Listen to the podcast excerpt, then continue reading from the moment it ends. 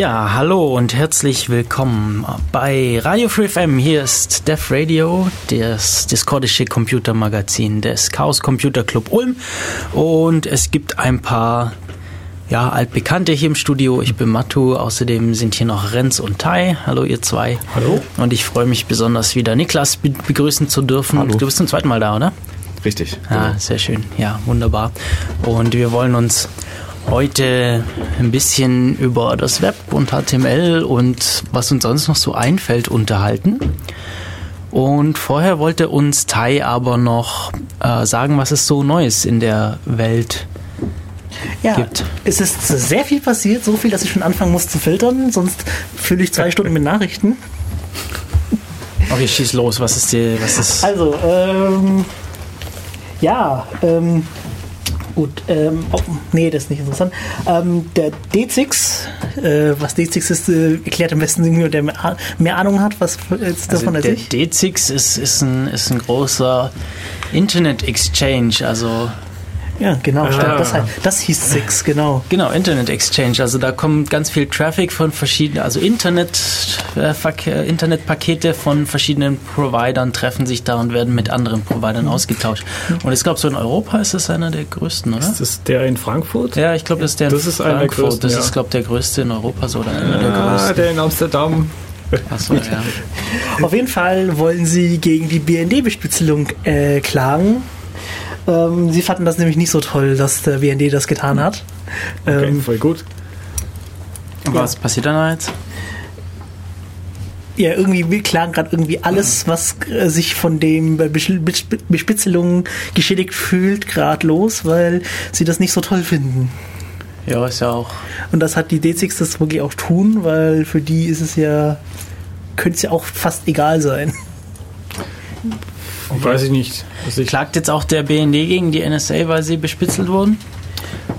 Weil das ist ja irgendwie so die, also das Weiß ist ja so irgendwie so die Neuigkeit jetzt, dass ähm, wohl, äh, oh, ich habe vergessen, wo das war, auf jeden Fall, dass, dass, dass ähm, der BND von, von der NSA verwendet wurde, um ganz viel ähm, ja, deutschen Internet-Traffic zu, zu, zu überwachen, zu filtern und dass da irgendwie Tausende bis eher, bis eher Millionenbereich an, an Filter äh, Anfra oder an, an, an Abfragen gestellt wurden ähm, an den BND und dann auch beantwortet wurden von der NSA. Und weiß Ja. da jemand, gibt es jetzt eigentlich noch was Neues? Ich habe da irgendwie nur vor zwei Tagen irgendwie das letzte Mal äh, im Radio dazu gehört, dass es wohl passiert sein soll. gehört.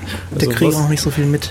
das, das, was ich wusste, ist, dass es halt andersrum ist. Also, dass der BND Informationen über Deutschland bekommt, damit sie bei der NSA fragen. Weil, also in Amerika ist es wenigstens so, dass der NSA den eigenen Bürger eigentlich nicht überwachen darf. Ja, Und ich glaube, das Gleiche gibt es auch in Deutschland, oder? das weiß ich. Nee, da bin ich mir nicht so sicher. Okay. Ich meine, wir haben ja verschiedene Geheimdienste und Aha. äh, zum Teil ist es fürs Inland, zum Teil ist es fürs Ausland, ähm, aber da gehe ich mir jetzt nicht, nicht so genau aus. Nee, aber da war es tatsächlich so, also dass, dass der BND wohl äh, vor, vor längerer Zeit Technologie von den Amerikanern übernommen hat. Oh, weil es dann hieß so ja irgendwie, das, das, das, wird, das wird nicht mehr betrieben von, von den Amerikanern, das wird, wurde dann übernommen und im Gegenzug sozusagen hat, halt- haben die halt jede Woche so Anfragen automatisiert da eingepflegt und Okay. Antworten zurückgegeben und da wurden schon Ja, vor Jahren, ich glaube 2006 rum oder so, Ja, im, also ich habe, äh, ich gucke gerne mal die Anstalt, da haben sie tatsächlich den, den Bericht äh, zitiert. Okay. Ähm, der BND habe Daten nicht automatisiert weitergegeben. Meine Interpretation, aber das war auch die Interpretation von Klaus von Wagner, da musste jemand auf Senden klicken. Ah, okay. Ja. Ja. auf jeden Fall haben Was sie- eigentlich noch schlimmer Auf ist. jeden Fall haben sie wohl schon vor, vor, vor ähm, was war das, vor fast zehn Jahren irgendwie festgestellt, dass äh, da wohl auch irgendwie so Sachen wie EADS und sonst was überwacht werden. Also sprich, irgendwie legt es dann eine äh, Betriebsspionage irgendwie nahe. Äh, Ja, ja, nichts die- Genaues die- weiß man natürlich offiziell die klagen, nicht. die aber- klagen glaube ich, auch wegen äh, Betriebsspionage. Mhm. Also die Sache kocht jetzt endlich mal hoch. Ja. Ja, schauen wir mal, was da, was da noch draus wird, so aus dieser Geheimdienstsache. Also ich glaube ja nicht, dass wir die Geheimdienste abschaffen werden. Ich bin gespannt. Ähm, kein, ja. Ja, kommen wir zu schöneren Nachrichten. Schön, wir haben schönere Nachrichten. Ja, Positive also, Nachrichten, ja, positive gibt's doch nicht. Ähm, Microsoft hat einen, Gewin hat keinen Gewinnverlust. Ähm, nein, Spaß. Ach so, du meinst die, die Microsoft Open Source Geschichte, wo ich gestern gehört habe. Äh, nö, also das war, das war einfach nur die Quartalszahlen. So. Ah, Also okay. Google hat äh, einen Plus gemacht, Microsoft hat ein bisschen weniger Plus gemacht. Okay. Ähm, ja, AMD möchte jetzt äh, auf dem Servermarkt sich ausbreiten. A und E. AMD. Ach, da AMD jetzt. Die, Also wegen Microsoft, sie haben jetzt vor, ich glaube, einige Tagen, wenn ich nicht täusche, einen riesen Schwung in Richtung Open Source gemacht. Also die haben Ah, einige ja? äh, Produkten komplett Open Source gemacht. Sie haben eine Plattform geschrieben, das tatsächlich auch auf Linux funktioniert und kostenlos ist. von Ja, was für Produkten reden wir da? Ähm, Äh, also .NET und alles, was damit also sie, zusammenhängt. wollen, sie haben Okay. gesagt, sie wollen .NET mit Mono zusammenlegen und es äh, mal sinnvoll machen, weil .NET äh, war ja an sich als Sprache und als vom Design her tatsächlich plattformunabhängig. Also vielleicht sollten wir kurz erklären, was das ist. Ja, also das bessere Java. .NET und, und, und Mono. Ähm, .NET ist so eine, ist so eine, was ist das, eine virtuelle Maschine, oder? So was Also es ist so auf jeden Fall so eine Ausführungsumgebung für Programme. Also sprich, wenn man für diese, für diese für dieses Framework Programme schreibt, dann ist die Idee, dass man eben nicht darauf achten muss, auf was für einem Endgerät genau das dann laufen wird, sondern das wird dann halt dazwischen noch interpretiert und dann wäre das dadurch möglich, eben über alle Geräte, alle Computer, die dieses ähm, Framework unterstützen, dass es dann darauf läuft, äh, ohne dass man das jetzt an, an bestimmte Computer anpassen müsste, das Programm, die Software, die man entwickelt. So ähnlich wie die Idee von Java ja auch ist. Genau. Genau. Und Nur, dass .NET Java nur eine Sprache kann und .NET Und hat .NET kann mehrere nicht. Programmiersprachen. Also ist, die können beide mehrere Programmiersprachen. Ja, Also die, also Java- die JVM, da gibt's äh, JV. Äh, die Java JVM kann unter anderem auch Clojure ja, da äh, gibt's und die .NET gibt's viele kann unter anderem auch F-Sharp. Ja. Okay, Und ähm, das Problem war, dass es für außerhalb von Windows keine Implementierung gab, obwohl das Ding so plattformübergreifend beschrieben wurde. Deswegen Mhm. kam das Mono-Projekt, das lange geduldet war und jetzt hat Microsoft gemeint, jetzt legen sie es zusammen und machen es sinnvoll. Aber das ist schon ein paar Wochen her. Äh, Ja. Was ich eigentlich gemeint habe, ist, äh, ich habe es hier vor mich, Microsoft launches Visual Studio Code, a free cross-platform code editor for OS X, Linux and Windows. Ah ja, das, das ist neu, ja? Das Genau. ist neu. Free. Ja. Äh, kostenlose Software, also eine kostenlose Version von. Visual Studio. Äh, weiß ich nicht. Okay, ist das jetzt Steht gut? grad- ähm, Naja, es ist schon mal ein Vorteil, dass sie sich anscheinend realisiert haben, dass es auch Leute auf Linux für Windows entwickeln. Ja. Ja, gut, okay. Ja, die meiste Arbeit ist das Portieren und wenn, man's, wenn man das wegkriegt, dann kriegt man vielleicht mehr Software von der Nische rüber. Das stimmt. Ja, äh, was, was ist noch passiert? Debian 8, der Codenamen Jesse, ist endlich stable. Aha, okay. Ich dachte, es hieß Sid. Oder ist das das andere? Äh, Also mit Debian kenne ich mich gar nicht aus. Äh, Also kurz, Debian ist eine, ist eine Linux-Distribution. genau. Also ein Linux. eins der Linux und Ein Debian ist, GNU-Linux sogar. Hä? Ein GNU-Linux sogar. Denk, ah, GNU Linux. das heißt doch mittlerweile GNU Plus Linux. Weil sonst der Eindruck entsteht, dass GNU, Linux unter GNU-Lizenz stände. Gab es da nicht neulich so ein XKCD, irgendwie so Betriebssysteme, wann, wann und irgendwann in der Zukunft nach dem Dritten Weltkrieg ist dann irgendwie GNU slash Herd. Das gibt's jetzt schon. Ich habe äh, letzte Woche eine Nachricht gelesen äh, von den offiziellen Debian-Maintainer von Debian Herd. Heißt das. Ja. Das gibt's, es funktioniert anscheinend. Was hat es mit der Herde zu tun? Ach gut. Nein, eine GNU, eine Her- Herde von GNUs halt. Ja, genau. Also, Also, da gibt es ja keine Betriebssysteme mehr, sondern gibt es da halt noch GNUs. Und keine Menschen mehr. Und ich glaube, Blue Herd, der Hintergedanken davon ist, dass es so Microkernel ist. Also ein sehr kleiner Kernel. Da gibt's eine Folge, wo wir mal über Kernels geredet haben. Echt? Ja, mit Simon und ich. Ah, voll gut, das muss ich mir mal anhören. Gut, was, was noch so passiert ist. Also Fingerabdrücke sind vollkommen out geworden, auch im Zuge dieser äh, Geheimdienstaffären, weil mit Fingerabdrücken kann man so Leute äh, hier irgendwie Fingerabdrücke sind irgendwie so behaftet mit, äh, wir fahren nach äh, irgendwelchen Verbrechern. Und für, für Telefone wollen wir vielleicht irgendwas anderes haben. Also haben die äh, hat jetzt eine Firma gemeint, sie machen da jetzt irgendwie so einen Ohrabdruck. Oh Gott. Das geht auf dem Oh Touchscreen Gott, oh angeblich Gott, oh Gott, besser. oh Gott. Ähm, ich finde ich find die Idee cool, zumindest sind Ohrabdrücke nicht wo so kriminell ähm, Assoziiert. fahndungsbehaftet. Aha. Ja. Also Sie sind immer noch eindeutig. Ich glaube, dass das, was ich im Studium gehört habe, also ich habe eine Vorlesung zum Biometrie gehört, da war die Aussage, äh, Ohrabdrücke ist nicht so also das einzige. Gescheite war Augeniris, oder? Also wenn du es tatsächlich sehr sicher sein willst, dann willst du Iris nehmen, weil das ist nämlich sehr schwierig zu kopieren. Ja, aber Ja, so ist schwierig ist große halt auch nicht. Problem. Also in der Praxis ist es halt doch wieder nicht so schwierig. In der Theorie vielleicht Okay. schon, aber in der Praxis, also da gibt es irgendwie so, ja, das Auge, äh, du hast irgendwie so verschiedene Vorteile. Also zum Beispiel, ein, also es klingt jetzt ein bisschen makaber, aber wenn die Person stirbt, dann, ähm, dann ist nach wenigen Minuten diese, diese Iris eben nicht mehr. Also sprich so Sachen wie in Filmen, das Auge rausnehmen und für Ja. den Scanner benutzen, das funktioniert nicht. Ja, eher nicht. Ähm, also mit Fingerabdrücke ist es ja viel einfacher, den Fingerabdrücke zu, zu stehlen. kopieren, ja. Aber kopieren, du kannst, ja. du kannst halt, also es gibt, äh, gab ja auf dem, auf dem Chaos Communication Kongress einen sehr guten Talk Mhm. ähm, zu diesen Biometrie-Sachen und da haben sie eben auch einfach Fotos genommen halt von, von also sie haben mit Okay. Infrarotkameras Fotos gemacht von Augen und die dann zu Scannern vorgelegt und manche von diesen Systemen sind wohl so schlau und, und ähm, erkennen, ob die Person lebt, die da, die da ist. Also sprich, die, die, die unterscheiden, ob das ein Foto von der Person ist oder ob das eine Person ist. Was sie dann gemacht haben, sie haben das Foto hingehalten, haben einmal kurz ähm, mit dem Bleistift davor runtergewischt, so dass es aussieht, als würde die blinzeln und tada hat funktioniert. Äh, Ach so. wurde von Ich dachte, wurde das funktioniert irgendwie mit einem Brechungsindex. Nee, die haben aber nur geguckt, dass das Auge kurz weg und dann wieder da und dann wurde das als Blinzeln erkannt. oh, das Ähm, ist ja und gut. schon wurde das System über, also so wirklich gut in der Praxis, würde ich jetzt mal nicht behaupten. Also die ganzen Biometrie-Sachen, das ist eine nette, das ist eine nette Sache, so diese Sache irgendwie something, something you are, als, als also etwas, was du bist, als, ähm, als Faktor der Authentifizierung, also der, der Zugangskontrolle zu nehmen.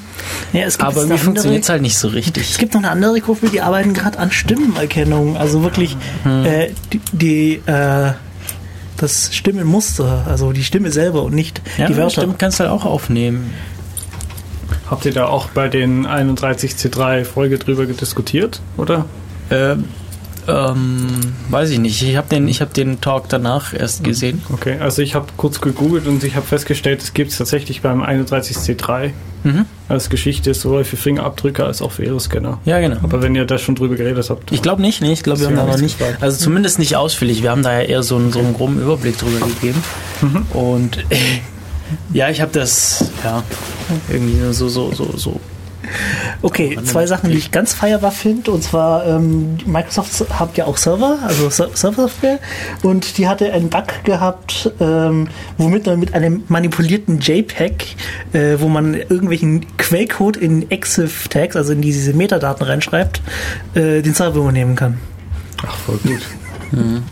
Ja, das sowas ist doch fast an der Tagesordnung, ganz ehrlich. Wo kaufe ich das? Was? Den Server? Beziehungsweise, wo hole ich das? Nee, nicht so Server. So, Das, so äh, das Ex, den Exploit. Gibt es also, finde ich das Proof of Concept mal, wie eigentlich gemeint. Ja, und ähm, das, was ich richtig feierbar finde, ist so Win äh, Windows 10.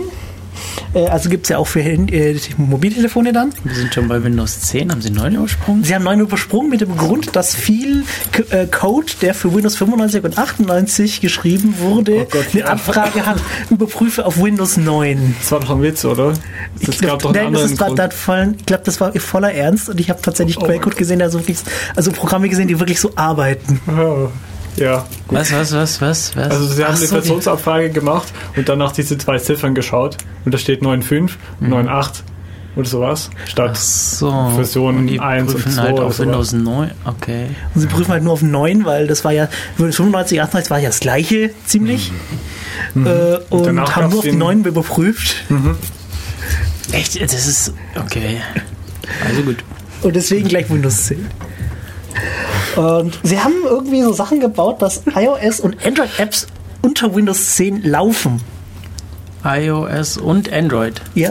Okay. Also nativ unter Windows 10. Nicht nativ, sondern irgendwie, dass sie, sie sperren es in, in so einen Emulator-Container rein, der das so. dann macht. Die sind eigentlich relativ okay, die Emulatoren. Wenn man die richtige Acceleration hat, dann kann man die Ja, tatsächlich... ich glaube, die haben das da gebaut und auch vorführen können, dass Also- es sinnvoll wäre. Android hat es gebaut. Wahrscheinlich haben die dieses genommen, gefolgt und angepasst, aber Also Windows geht gerade schon echt richtig stark in diese Tablet-Richtung und, und Smartphone-Richtung. Gell? genauso wie Ubuntu. Stimmt. Schon längere Zeit. Gibt es da eigentlich irgendwas Neues? Funktioniert es denn Ähm, mittlerweile? Sie sind jetzt bei 15.4, aber ich bin noch bei 14.4, also keine Ahnung. Funktioniert es denn mittlerweile? Ich meine, ich habe es einmal auf meinem Tablet versucht äh, und es ging vorne und hinten nicht. Ich bin immer noch nicht überzeugt von Tablet, deswegen kann ich da keine Aussage dazu treffen. Ich würde es ja gerne mit meinem Tablet ausprobieren, aber das hat jetzt die, so- die Spider-App gekriegt. Was ist das? Spider-App, äh, ein Euphemismus für kaputter Bildschirm. Okay. Gut, ich habe alle Nachrichten, die ich jetzt für interessant habe, jetzt äh, bearbeitet. Ich, Okay, ähm, es ist einfach viel zu viel passiert in den letzten zwei Wochen. es passiert einfach, ja. Ja. Ja, ist halt so- also gerade diese Geheimdienstsache, die auch irgendwie was, was auch immer wieder irgendwie aktuell ist und auch gerade wieder aktuell ist, die Vorratsdatenspeicherung. Ach, wieder mal. Ähm, aber da verweisen wir jetzt einfach mal auf so Podcasts wie zum Beispiel Netzpolitik, äh, wie heißt Logbuch Netzpolitik heißt der. Da wird da immer ganz schön und ausführlich drüber diskutiert. Hm. Wollen wir noch mal Musik haben, bevor wir mit dem Thema anfangen? Ja, ich habe heute wieder freie Musik dabei. Äh, und der erste Song kommt von einer japanischen Künstlerin, glaube ich, Hiromi, und heißt Kokoro no Furioko. Bis gleich. Free FM. auf 102,6. Megahertz. Und hier ist wieder der Radio auf Radio Free FM. Unser Thema heute HTML und 5 und so. Und Web und so. Also ich weiß noch nicht so genau, also ich, ich lasse mich mal so ein bisschen überraschen, was, was ihr mir heute hier so erzählt, weil ich habe einfach mal nicht viel Ahnung von dem Thema. Meine Web-Engineering-Vorlesung ist schon eine Weile her, bei Niklas ist es ein bisschen anders, oder? Also ich frage mal so Du wie arbeitest ja auch ein bisschen was in die Richtung. ich mache ein bisschen, ich bin im unterwegs, Internet unterwegs und mache da Sachen. Ja, im Internet bin ich auch unterwegs. ähm, Aber meistens, meistens auf der Konsole und ja, nee, also ich programmiere recht viel dafür, ähm, aber eher moderne Sachen. Also coole HTML5. neue Sachen, keine Blogs oder so. Das ist relativ langweilig, finde ich. Aber da geht's ja schon irgendwie so alles, oder? Oder gibt's irgendwas, was noch? ja, also ich sag mal, die meisten Sachen sind halt einfach schon gelöst. Wir Ja. müssen heute keinen Online-Shop mehr schreiben. Das, das funktioniert schon irgendwie. Shopify Heut- heißt das heut Teil, sind- glaube ich.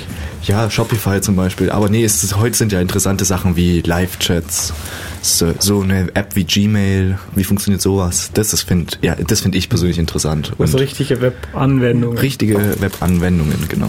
Oder Web-Apps oder ja. Ja. Also keine du- Websites mehr. Du hast ja vorhin erzählt, äh, bevor der Sendung hast du, hast du uns erzählt, äh, dass dir eine, immer wieder eine Frage gestellt wurde. Wollen wir mal damit einsteigen? Ähm, ja, die Frage war, wie mache ich denn das, dass irgendwann mal was im Browser angezeigt wird? Was passiert da eigentlich? Ja, was, was passiert? Also, es ging, ging glaube ich, um ein Bild, oder? Sogar? Ja, also ich wurde, glaube ich, gefragt, was muss ich schreiben oder wie passiert es, dass mir dann ein Bild im Browser angezeigt wird? Also gibt es natürlich zum einen die technische Sicht auf die Sache und dann gibt es die Sicht aus, naja, aus, also gibt es ja ganz viele verschiedene Sichten. Also die, die irgendwie ganz low-level, wie das überhaupt generell funktioniert. Da können wir vielleicht ganz, ganz kurz ähm, drauf eingehen, nämlich wenn wir halt irgendwie ein Bild oder irgendwelche Daten haben, dann sind es halt Punkte. ja, auf der, ich weiß nicht, auf der Festplatte oder so sind das, dann ist das halt irgendwie magnetisch als Einsen und Nullen repräsentiert. Und wenn wir da irgendwie immer ein paar davon zusammennehmen, üblicherweise acht, dann haben wir so ein Byte und ähm, oder mehr, dann, dann können wir das irgendwie als Zahlen sehen und die Zahlen können wir bei einem Bild, im Fall von einem Bild, als Helligkeitswerte und Farbwerte interpretieren. Und dann kommt halt so eine Software her und, und setzt es eben um in die bestimmten Farben. Aber als Programmierer muss man sich da eigentlich keine Gedanken drüber machen. Ja, Gott sei Dank nicht. Also ich habe dann auch so ein bisschen getrickst und gesagt, ähm, ich kann dir das nicht genau erklären, weil ja der große Witz ist, dass es ganz viele Abstraktionsschichten gibt Ja. Und man sich sozusagen eine aussuchen muss, auf der man arbeitet. Und wenn es eben nicht die Abstra- Abstraktionsschicht neben dem Rechner ist, sondern halt, wenn man was fürs Web macht, dann gehe ich mal stark davon aus, dass das Bild anzeigen an sich schon funktioniert. Also dann muss ich bloß noch sagen, wo und wie und welches Bild. Okay, wenn wir jetzt, nehmen wir jetzt mal eine ganz einfache Website. Was schreibst du hin, damit da einfach nur ein Bild auf dieser Website ist? Ich möchte jetzt, also ich möchte, ich, fange, ich möchte jetzt eine Website machen, dann möchte ich so ein, so ein Foto machen, also so ein Bild, Gesundheit Thai. ähm, dann möchte ich so ein Bild drauf haben von so einer Baustelle, wo da steht Under Construction, weil da entsteht ja jetzt unsere Website. Und dieses Bild habe ich jetzt, da habe ich jetzt so ein fertiges Foto. Was schreibe ich da noch hin? Also, da müssen wir natürlich erstmal ein HTML-Dokument aufmachen. Okay. Das ist was? Das ist eine Textdatei. Das ist tatsächlich eine Textdatei, ja. Und diese HTML-Dokument, wenn wir es wenn wir es geschrieben haben, müssen wir dann auch mit entsprechender Software öffnen, die dann eben in der Lage ist, dieses Textdokument so zu lesen, dass dieses Bild auch angezeigt wird. Das ist der Browser. Genau, das ist das, was der Browser eigentlich macht. Das ist dieses Stück Software, die dieses HTML-Dokument öffnet und dir entsprechend anzeigt. Je nachdem, wie du gesagt hast, dass es angezeigt werden soll. Ja, und da steht eigentlich gar nicht so viel drin. Gell? Also man hat diese Bilddatei halt irgendwo auf der Festplatte, mhm. beziehungsweise auf dem Server in dem Fall. Mhm. Ähm, das kann irgendein Computer sein, theoretisch. Und in dem, in dem HTML-Dokument, also dieser Textdatei, steht gar nicht viel. Da steht nämlich eigentlich nur drin, dass es HTML ist. Ja, da steht irgendwas von HTML und dann vielleicht noch irgendwelche Zusatzinformationen und dann steht da eben eine Beschreibung, wie die Seite aussehen soll und da steht gar nicht viel drin, da steht nämlich einfach nur ein so ein Tag drin, nämlich dass ein Bild eingebunden wird. Bild hier, dieses und genau, ähm, also äh, so groß. Wir müssen vielleicht naja, steht, muss ich ja nicht sagen. kurz erklären, was ist überhaupt ein Tag oder Genau, es gibt sogenannte Tags. Was sind Tags? Also wie sehen Ganze die aus ja, erstmal? Genau, das Ganze ist ja irgendwie so eine Beschreibungssprache. Mhm alles, was wir machen, wir deklarieren sozusagen, was da rein soll. Und der Text sieht so, normalerweise sieht es so aus, dass wir so ein äh, kleiner Zeichen haben und dann kommt so ein Name wie zum Beispiel Image, in dem Fall abgekürzt als IMG und dann machen wir das wieder zu mit einem größer Zeichen und dann ist an der Stelle ein Image, ein Bild. Bloß wir müssen ihm noch sagen, welches. Genau, wir müssen genau. diese, also das war jetzt ein öffnendes Tag, das ist das Start-Tag und dann die Tags müssen wir dann immer wieder zumachen mhm. und zwischen diesen Tags können wir was schreiben. Das Image, äh, das Image-Tag ist ein schlechtes Beispiel. Lass uns mal ein Paragraph nehmen. Mhm. Wenn wir jetzt ein Paragraph schreiben. Nimm eine Überschrift, Überschrift ist schön. Oder eine Überschrift Header und die Überschriften sind sortiert von 1 bis 6. Wenn wir jetzt eine Hauptüberschrift, also H1, Header 1 schreiben wollen, dann machen wir einen Tag auf. Äh, kleiner H1 zu und dann schreiben wir Hallo, das ist eine Überschrift und dann machen wir den wieder zu mit kleiner slash H1 und dann weiß größer. der äh, größer, ja genau, ja, also ja, hier ist es natürlich schwer zu beschreiben, also wir können es auch einfach genau. irgendwie spitze Klammern nennen oder so. Dann das sind genau spitze Klammern. Ja. ja. So, das heißt so. Äh, spitze Klammer auf. Die, die Klammer, wo ich nicht weiß, wie diese in Deutsch heißt. Ja, es gibt so mit den Klammern, das so, ich, ich, ich muss auch immer nachdenken, irgendwie so, es gibt ja irgendwie äh, Diese Krokodil runde Klammern sind die ganz normalen Klammern, die wir sonst so im Text verwenden. Dann haben wir noch so, dann haben wir noch geschweifte Klammern. Ähm, ich glaube, das, was andere Krokodil nennen. Das, okay, das also in der äh, Schule lernt man äh, Krokodil dazu, weil das Krokodil okay. frisst das Größere und da ist der Mund zum Größeren offen. Ah, okay, okay. Ja. So habe ich ja. das gelernt. Und deswegen kann ich jetzt immer noch nicht, welches davon das kleine und größere Zeichen ist. Ich merke mir halt, da wo die, der Maul offen ist, ist das Größere. Ach, das sind Spitzen jetzt. Teil. Also, aber die Struktur ist wichtig, dass man mit diesen ja. Dingen sozusagen was einrahmt. Das sind ganz viele Rahmen letztendlich. Und das ist im Prinzip auch nur das, was du, was du über das, über die Internetleitung bekommst und äh, was, wo dann tatsächlich die Website, was die man sieht, passiert, das passiert eben alles im Browser. Und das ist auch irgendwie ein Grund, warum das eventuell in verschiedenen Browsern anders aussehen kann, weil halt der Browser dafür zuständig ist, wie es aussieht. Mhm. Ja. Ähm, genau. Wir, wir haben ja gesagt, ist Standard. Unser, unser Thema ist irgendwie HTML. Ja, was heißt das denn überhaupt? Ich meine, vier Buchstabenabkürzung kann alles heißen. Also. also was war das, was du gesagt hast, scherzweise? How to meet ladies. Ah. How to meet ladies. Aber eigentlich heißt es natürlich Hypertext äh, Markup Language. Mark, Markup Language, Oder? genau, für Besprechung, Beschreibungssprache. Mhm. Und Hypertext Willst du da was dazu sagen? Also, ich glaube, so die Idee, das ist schon alles ein bisschen älter, war diesen Hypertext, also tatsächlich einen Text zu schreiben eigentlich, der per Hyperlinks verlinkt ist, mit dem man dann so eine Art Wikipedia oder so Art Lexikon aufbaut, indem man eben diesen Text hat und der verlinkt wieder auf andere Wissen. Also zum Beispiel ein Wort ist dann eben als Link markiert und dann Genau. gibt es einen Artikel über dieses Wort oder halt relevante Sachen sind, Genau. sind verlinkt. Und so eben irgendwie eine Wissensstruktur oder Wissensdatenbank aufzubauen, die strukturiert ist, das ist eben genau dieses Hypertext. Dass das jetzt letztendlich irgendwie so ein bisschen davon weggekommen ist und eher so das Internet da bildet. Ich glaube, das war anfangs nicht gedacht. Oder vielleicht schon, ja. Weiß man ja nicht. Manchmal haben Leute ja ganz interessante Ideen. Aber ich glaube, diese Hypertext-Geschichte, die gibt es eigentlich schon viel länger, als es überhaupt Computer gibt, oder? Äh, echt? Also, äh, also das Idee, weil du hast mir ja vorher äh, eine Folie von Webbench gezeigt. Ach so. ähm, ja, also das ist, alles, was da so gesagt wurde, war so ein bisschen, dass das natürlich schon Ägypter haben irgendwie versucht, Texte zusammenzufassen und zu ordnen und aneinander zu reihen und ich sag mal grob zu verlinken und das irgendwie zu sortieren und so Wissen zu sammeln. Und quasi auch so, so Bibliotheken aufzubauen und dann zu wissen, wo, wie komme ich jetzt von dieses eine Buch zu der Definition von dieses eine, das andere Teil, das wo ganz anders steht. Und das ist schon ein längeres Problem. Und danach gab's, hast du noch dieses Beispiel von, ich glaube, das war ähm, H.G. Wells, der ein Buch geschrieben hat, mit dieses World Brain, was irgendwie sowas ähnliches gemacht hat. Also das Wissen quasi überall zusammen äh, geordnet irgendwie in ein großes Netz, also Internet. Hm.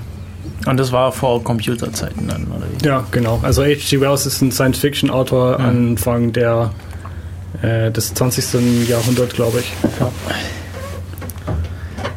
Ja, also der Hypertext, gut, was man vielleicht dazu sagen muss, der stellt halt irgendwas dar. Und alles, was dieser Hypertext darstellt, das wird im Browser angezeigt. Und wenn wir jetzt auf eine Wikipedia gehen, da ist es natürlich schön zu sehen, ah, da ist es dann auch so schön sortiert, das ist ein Artikel und da ist ein Paragraph und das ist ein Link und dann gibt es auch so Text, die schließen Adressen ein und solche Geschichten. Also das ist eben eine Beschreibungssprache, die Text beschreibt.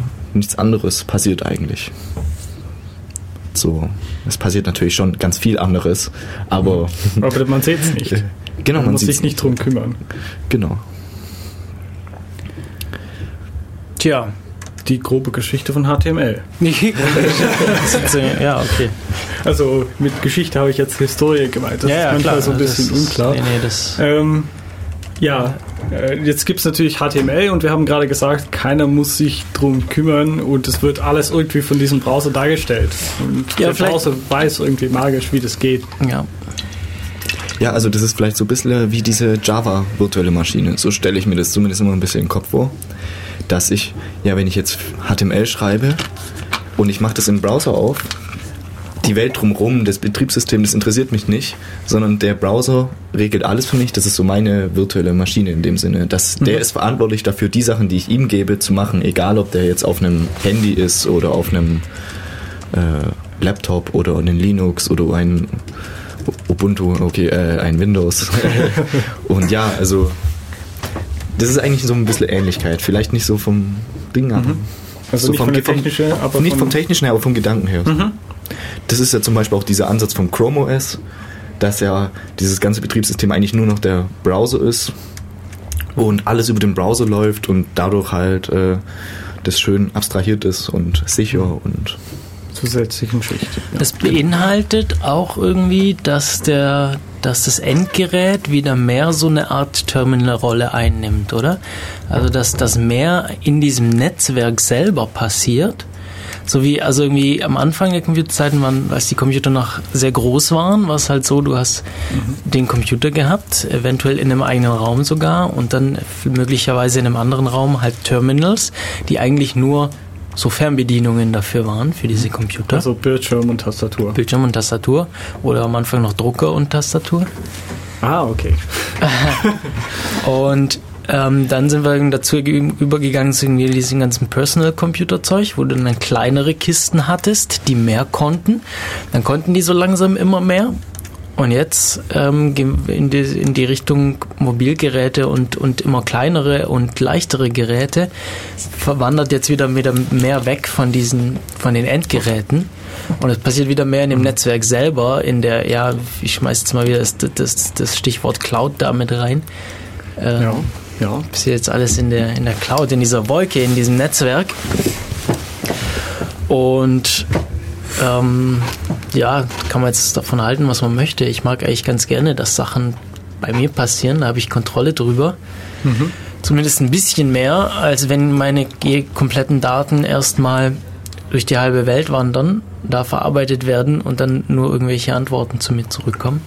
Ja, aber du brauchst nicht die ganze Processing Power bei dir zu Hause. Ja klar, also wie gesagt, da kann man viel drüber diskutieren. Das hat alles Vor-, Vor und Nachteile. Ich meine, ähm, wenn ich jetzt was, ja, wenn ich jetzt wissenschaftlich irgendwelche schwierigen Berechnungen machen möchte, dann will ich die vielleicht auch nicht unbedingt auf meinem ähm, PC daheim machen, wo das möglicherweise Wochen dauern würde, jetzt mal so als Beispiel, sondern ähm, schau, ob es da nicht vielleicht irgendwo einen, einen, einen, entweder einen Supercomputer oder halt irgendwie ein Netzwerk von Computern gibt, auf denen ich das besser machen kann, ob das vielleicht die meine Uni anbietet, solche Berechnungen zu machen äh, oder auch irgendein anderer Anbieter im Du Internet. könntest auch irgendwelche illegalen Botnetze anzapfen. Also Das ist bestimmt eine, gut, bestimmt eine gute Idee für Forschungsarbeiten, so äh, in, klar. die, in das Paper reinzuschreiben, so ja, ähm, wir haben das ausgerechnet, indem wir dieses Botnetz übernommen Das haben. ist ganz bekannte. Ja, Indem wir dieses genau. Botnetz gemietet haben. Ja, ja. ich denke, Ähm, ähm, dass der Vorteil bei diesen Web-Applikationen einfach darin liegt, dass es für den Benutzer viel einfacher ist, die zu benutzen. Also da ist der, da muss man kein extra Programm runterladen. Ein Browser hat jeder installiert. Ich sag mal, der Browser ist wahrscheinlich heutzutage bei den meisten Menschen da, das einzige Programm, was sie überhaupt noch benutzen. Wie definierst du Web-Applikationen? Ja, nicht das Einzige. Ähm, Web-Applikation, ähm, ja, ein bisschen schwierig. Also ich das gebe immer als Beispiel zum Beispiel Gmail. Das fühlt sich nicht an wie so eine statische Zeitung. Also zum Beispiel, wenn man auf heise.de gibt, das ist eine, das ist für mich eine Zeitung. Ja, das also ist es gibt- Text. Es gibt zwar überall Werbung, die blinkt, aber sonst. Genau, also Welche Werbung? ähm, Hypertext im Sinne von, das ist Text, den man liest und das ist so zeitungsmäßig oder die Zeit oder so solche Geschichten. Da ist nichts Interaktives, das sind Links und wenn mich der Artikel interessiert, dann klicke ich weiter und dann habe ich eine neue Seite. Das ist wie Umblättern. Wenn ich mir aber jetzt eine Web-Applikation anschaue, Gmail ist vielleicht das, was die meisten Leute noch kennen. Da, wenn ich auf einen Namen klicke, dann poppt auf einmal ein Fenster im Browser auf und dann kann ich mehrere Fenster und diese Fenster kann ich verschieben. Und wenn ich anfange den Namen zu tippen, schlägt er mir vor, hey, möchtest du vielleicht Person X eine E-Mail schreiben? Und wenn du anfängst Y dazu zu tippen, ah, du meinst wahrscheinlich doch XY und der hat Autocorrect und wenn du in eine Suchleiste den Namen eingibst von E-Mails, dann sortiert er dir die E-Mails. Du kannst, das ist interaktiv, ohne, ich sag mal, ohne dass der Browser direkt die Seite, Seite neu lädt, sondern er lä- lädt nur Teilbereiche nach. Das ist für mich eine Applikation. Also, wie Das man, ersetzt ein E-Mail-Programm. Eigentlich. richtig, ja. Ja, wahrscheinlich benutzen die meisten sogar einfach nur Webmailer. Also ich, Ich hätte denke, das, also ich hätte gerne, also ich habe sehr lange äh, einfach Gmail verwendet und ich habe eigentlich immer noch gerne, dass ich meine Gmail-Interface für generische Mailadressen verwenden könnte, einfach weil diesen Interface einfach so gut gebaut gibt ist. es das nicht zufällig irgendwo? Nein, das würde ich auch gerne haben. Ich habe mal gesucht, aber Also, habe es irgendwann wir könnten sie aufgegeben. Chrome OS ist ja genau das. Du hast den Chrome Browser und alle deine Applikationen laufen im Browser. Das heißt, äh, wenn du jetzt zum Beispiel Google Docs oder so verwendest, um Texte zu schreiben, das läuft im Browser und das geht ja auch natürlich alles offline. Und Aber ja, ja, okay. da könntest, also Also bei Docs auch. Docs geht auch offline, Okay. ja. Interessant. Also da kommen wir vielleicht auch nachher bei HTML5 dazu, wieso das offline auf einmal geht.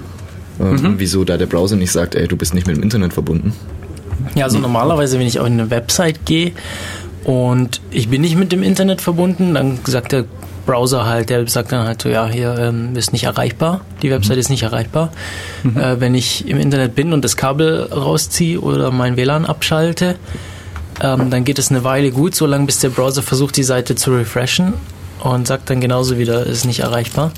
Bei so Applikationen muss es nicht unbedingt so sein. Mhm. Da, Im Gegenteil, da ist es sogar eher äh, eigentlich unschön, weil es kann ja mal sein, dass man im Zug sitzt, gerade seine Gmail-Mail schreibt und dann, hoch, ist das Internet weg, dann will ich ja nicht, dass, der, dass dann kommt, oh mein Gott, alle deine E-Mails sind gelöscht, weil du eine Millisekunde nicht mit dem Internet verbunden warst. Das ist ja total dumm. Also das muss, das ist so ein Zeichen für mich für App- Applikationen. Ja, Interaktiv, Anwendung, was mit dem ich tatsächlich was arbeiten kann. Ist natürlich immer so ein bisschen schwammig, aber Ja, klar. Und ich glaube, da geht schon ein bisschen der Trend hin, weil für so eine App-Applikation, alles, was ich da wissen muss, ist die Adresse. Wenn ich Gmail benutzen will, dann muss ich nur wissen, ah, auf welche URL muss ich denn gehen, um das zu benutzen und ich muss vielleicht noch einen Browser installiert haben. Aber das haben die meisten Leute. Eine Anwendung auf dem Rechner, da muss ich was runterladen, was ausführen. Unter Umständen habe ich nicht die Rechte dazu, das Programm zu öffnen. Da ist die Oder dann fehlen irgendwelche Bibliotheken und Genau. Abhängigkeiten. Irgendwas. Und das ist für den Entwickler auch viel einfacher, glaube ich, weil du hast halt eine Plattform, nämlich die äh, Browser. Theoretisch. Ja klar, also Genau. Theorie, äh, ja, ja klar. Aber es ist für mich, also für mich äh, bei OMAPI machen wir eigentlich auch ausschließlich Webanwendungen, weil es gerade so einfach ist, weil sonst müsste man ja eins für Android bauen und eins für iOS bauen und eins für Windows. Und eine Ich weiß nicht, ich sehe ich sehe ja den Trade-off nicht, weil aktuell ist es so, dass du eher noch äh, Anpassungen für den ähm, Edge, heißt es ja mittlerweile, bauen musst. Was ist das? Edge. Ähm, Internet Explorer. Ach so, das heißt jetzt Edge, ja, Ja, ich genau. Ähm, dass du es für Edge bauen musst, dass du es für Chrome bauen musst, für Firefox. Und Also Moment, die Webseiten jetzt, oder? ja. Genau. Das ist mir noch, also seit fünf Jahren schon nicht mehr über den Weg gelaufen eigentlich. Man muss ehrlich sagen, äh, es gibt schon Unterschiede zwischen den Browsern. Also, aber die, die sind dann meistens im Detail. Und dann kann es schon passieren, dass du was baust und auf einmal beim einen funktioniert es, beim anderen funktioniert es teilweise. Ähm, aber im Großen und Ganzen halten die sich schon an gewisse Grundregeln. Also vor fünf Jahren war das ganz, ganz anders. Vor fünf Jahren hat man eine Webseite geschrieben, da hat es nicht in Firefox funktioniert, aber es hat im Internet Explorer funktioniert. Da hat man es umgeschrieben, da hat- war es genau andersrum und dann war man irgendwie frustriert und hat man aufgehört und ein Programm geschrieben. Da hat man aufgehört und dann irgendwann so ein Banner reingebaut, unterstützt nur den Browser, Ja, genau. schafft den alten ab. Ja, es gibt ja dieses Browse Happy. Das ist so ein, äh, die Seite, dass wenn dein Internet Explorer, glaube ich, Version 7 oder drunter ist, dann machen viele Entwickler verlinken auf Browse Happy, wo dann nur angezeigt bekommst, hey, du benutzt einen stark veralteten Browser, installiere doch bitte einen neuen. Weil man muss irgendwann mal sagen, wir können einfach nicht alle modernen Browser unterstützen und noch die vor von Ja. 50 Jahren ist. Das Problem habe ich auf dem, auf dem alten Mac meiner, meiner Eltern, äh, wo noch macOS 10.5 drauf ist. Und du kriegst einfach keine Software mehr dafür, da läuft nichts mehr drauf.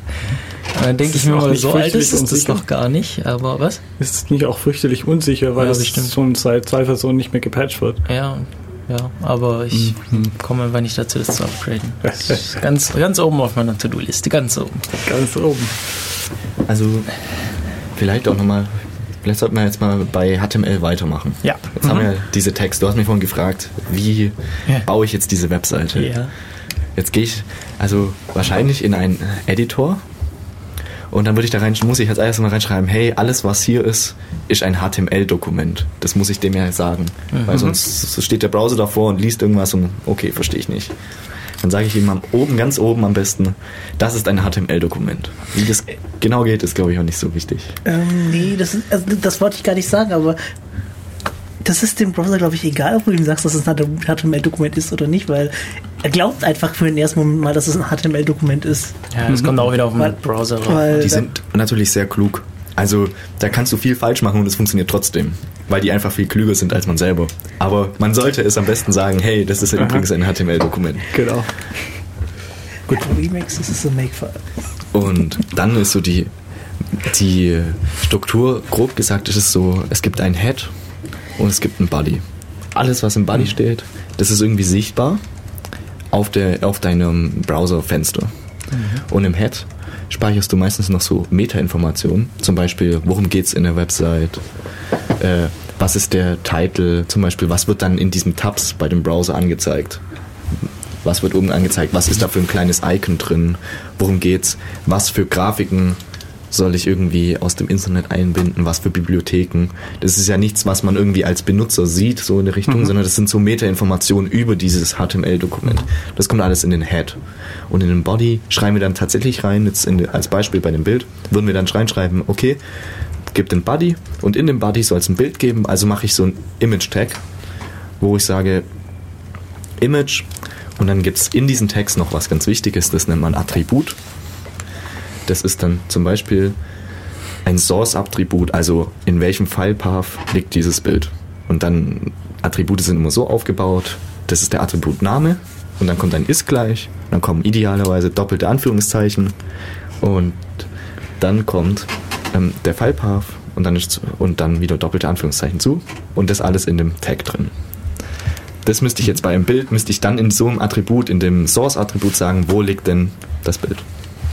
Und dann würde das, dann würdest du das mit deinem Firefox aufmachen, kann man ja mal ausprobieren, und dann würde ein Bild angezeigt werden. Und die Darstellung von diesem Bild, also das Abholen und das Darstellen davon, das wird alles von dem Browser übernommen. Genau, also damit habe ich als, ich sag mal, als Webprogrammierer kümmere ich mich nicht drum, wie macht der Browser das jetzt. Das sind tatsächlich dann die Hersteller. Wahrscheinlich, wenn ich jetzt einen Chrome benutze, sitzen da Leu- sehr kluge Leute bei Google, die sich denken, wie machen wir das möglichst effizient, dass es natürlich möglichst schnell funktioniert und möglichst gut. Und das ist aber eine ganz andere Aspekt. Darum kümmert, kümmert man sich erstmal nicht. Ja? Also das ist, davon gehe ich aus, dass es funktioniert. Das ist diese Abstraktion. Das ist sogar eigentlich das, das Spannende von diesem Web, dass man äh, eigentlich relativ schnell, zumindest früher, relativ schnell einsteigen konnte, indem man halt irgendwie gelesen hat, wie geht es und danach hat man es ausprobiert und es hat halt sehr schnell funktioniert. Wenn man das vergleicht mit zum Beispiel, wenn man zum ersten Mal C programmiert, das kennt man vielleicht, wenn man das mal versucht hat, äh, man tippt irgendwie ewig rum und probiert irgendwelche Dinge, muss man erstmal irgendwelche Libraries laden, Ja, damit was man heißt, man eine tippt Ausgabe rum, kann. erstmal muss man die Konsole finden, wenn man mit sowas, wenn man sowas nicht gewohnt ist. Mhm. Ähm, ja, muss, muss, also wahrscheinlich Ja. brauchst du, oder du brauchst eine, eine, einen, einen Development Environment, irgendeine Mhm. eine Umgebung, in der du entwickeln kannst. Dann brauchst du den Compiler, den richtigen. Ähm, Die Ja. Mhm. brauchen wieder Libraries, da muss wieder, muss alles wieder richtig konfiguriert sein, damit es funktioniert. Ähm, Mhm. Und dann musst du da auch wieder Datei, Source Code schreiben, den musst du erst in Programme umwandeln und dann vielleicht funktioniert das, vielleicht aber auch nicht. Genau. Aber wenn du zum Beispiel ein Bild anzeigen wollen würdest, Ja, in, genau. als erstes Das erste C-Programm, C-Programm, das, äh, das ist eigentlich, wo ich drauf hinaus wollte. Also, dass man mit HTML5 kann man relativ leicht einsteigen und dementsprechend entwickelt das Web sich auch so rasend schnell. Also das, ich glaube auch, dass die Einstiegshürden sind relativ gering. Weil, weil du jeder einen brauchst- Browser hat. Jeder hat das, was er braucht dafür. Ja. Der Suches hat wahrscheinlich sogar jeder einen Editor. Ja, klar. Und Und wenn es der Notepad ist. genau, und wenn es der Wenn's Notepad Word ist. von Windows ist, so. Oder Word, ja, also. Kann es Also Word? TXT speichern? Äh, ja, das kann das TXT speichern. Ach, kann man das so- auch. Aber es kann auch von sich aus HTML-Seite produzieren. Ja, richtig. ja, bitte macht das keine nicht. App. Mein Vater hat das gemacht für seine alte Webseite. Ah, ja, ich habe keine Ja, aber es kann keine Apps machen. Nee, es kann keine Noch nicht. Wobei, ich weiß noch nicht, wie es mit, mit dem aktuellen PowerPoint aussieht. Oh. Ähm, Aber ähm, zum Thema Einstiegshürden. genau. Mir ging es persönlich so, oder ich habe persönlich die Erfahrung gemacht, das Web hat eine andere Hürde. Und zwar, Mhm. wenn du jetzt sagst, cool, jetzt will ich mir ein Bild anzeigen lassen, das ist relativ simpel. Mhm. Aber dann will ich was, den Schritt weitergehen und dann Das- das, das, Schöne, aber auch irgendwie ein bisschen das äh, Schlimme am Web ist, es gibt ganz viele Technologien, Mhm. die alle miteinander arbeiten. Und wenn ich jetzt was machen will, dann gibt es oft 20 Wege mit 20 verschiedenen Möglichkeiten. Und es ist schwierig, einen Überblick über alle Technologien zu kriegen. ich würde so sogar behaupten, dass es unmöglich ist. Also richtig möglich ist es nicht, gerade wenn man heute schaut, da gibt es jede Woche was Neues. Aber was für mich eine große Einstiegshürde war und immer noch ist, das ist, wenn du jetzt sagst, du möchtest eine Website programmieren, dann fängst du mit HTML an und merkst relativ schnell, oh mein Gott, ich brauche ja noch irgendwie was, um dem zu sagen, dass es gut aussieht. Und dann musst du dich da wieder reinarbeiten. Aber das ist an sich ist es wieder schon ein Riesenthema. Und dann bewegt sich noch nichts auf deiner Website und dann sagst du, oh mein Gott, ich will ja, dass sich auch was bewegt auf der Website, dann musst du dich in was Neues reinarbeiten, wo du wahrscheinlich dein ganzes Leben lang drüber forschen könntest. Ja, und dann richtig interessant wird's, wenn du haben möchtest, dass die Benutzer was reinschreiben können, was in, interagieren können mit der Website. genau, und Dann dann, wird's richtig, richtig Und interessant. dann musst du dich darüber beschäftigen, dass auch böse Nutzer deine, auf deine Webseite Ja, die, gucken. die Web Security, das ist natürlich auch ganz interessant. Wollen wir eine kurze Pause machen und uns danach heute mit den Themen ja, ich glaube, die Leute kippen uns gleich weg. Ah, f- Naja, ich weiß nicht. Ich glaube, es gibt Ja, schon Leute, die gerne, Musik. die gerne Länge. Ähm, ja, vorhin, das war wohl dann doch keine Künstlerin, sondern eher ein Künstler, was ich. Ja, das weiß man nie. Das, es gibt welche, die singen explizit eine entgegengesetzte, ähm, behaftete, äh, was war das Geschlecht? Also- anderes geschlechtsbehaftete Stimme, als sie selbst sind. Also deshalb kommt jetzt Musik von einem Künstler, slash einer Künstlerin, slash einer Gruppe von Künstlern, slash was man sich sonst noch so vorstellen kann. Ähm, namens, ähm, ich hoffe, ich spreche das, naja, ich, ich spreche es einfach mal aus, Roger Subiranamata und der Song heißt Point of No Return.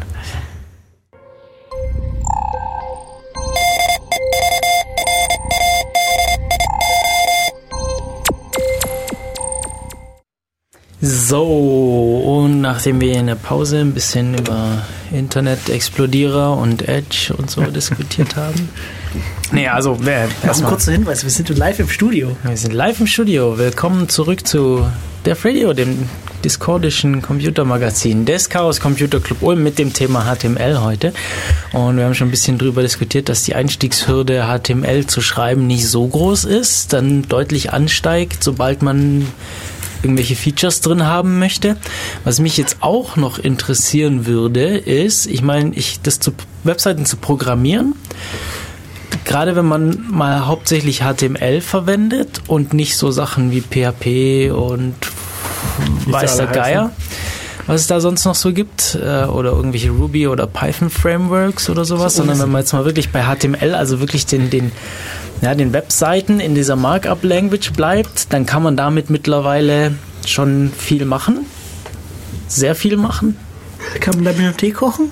Äh, vielleicht, aber ähm, wie kommt es denn jetzt zu anderen Leuten? Ja, also das ist, ich sehe das bei mir daheim auf dem Rechner, wenn ich das da entwickle, ist es kein Problem, mir das anzeigen zu lassen. Mit meine, meine Webseiten auf meinem Computer, mit meinem Browser, aber wie kommt es jetzt zu anderen Leuten? Naja, das ist eigentlich relativ einfach. Man muss Ja, eigentlich, aber da, weißt da wird es jetzt eben Genau. schon interessant. Aha. Naja, du kannst anfangen, die, die Seite Leuten zuzumailen. Ja, ja. Ja, das wird eine interessante. Chat-Applikation. ja, jeder schreibt seine Sachen in den HTML-Code, schickt es dann per E-Mail weiter an den Empfänger. So kannst du dann chatten, ja. Das Oder heißt noch besser, noch besser, da gab es auch irgendwann mal die Leute, die per, Genau. die, die per Überweisung gechattet haben, indem sie mal einen Cent überwiesen haben an irgendeine andere Person.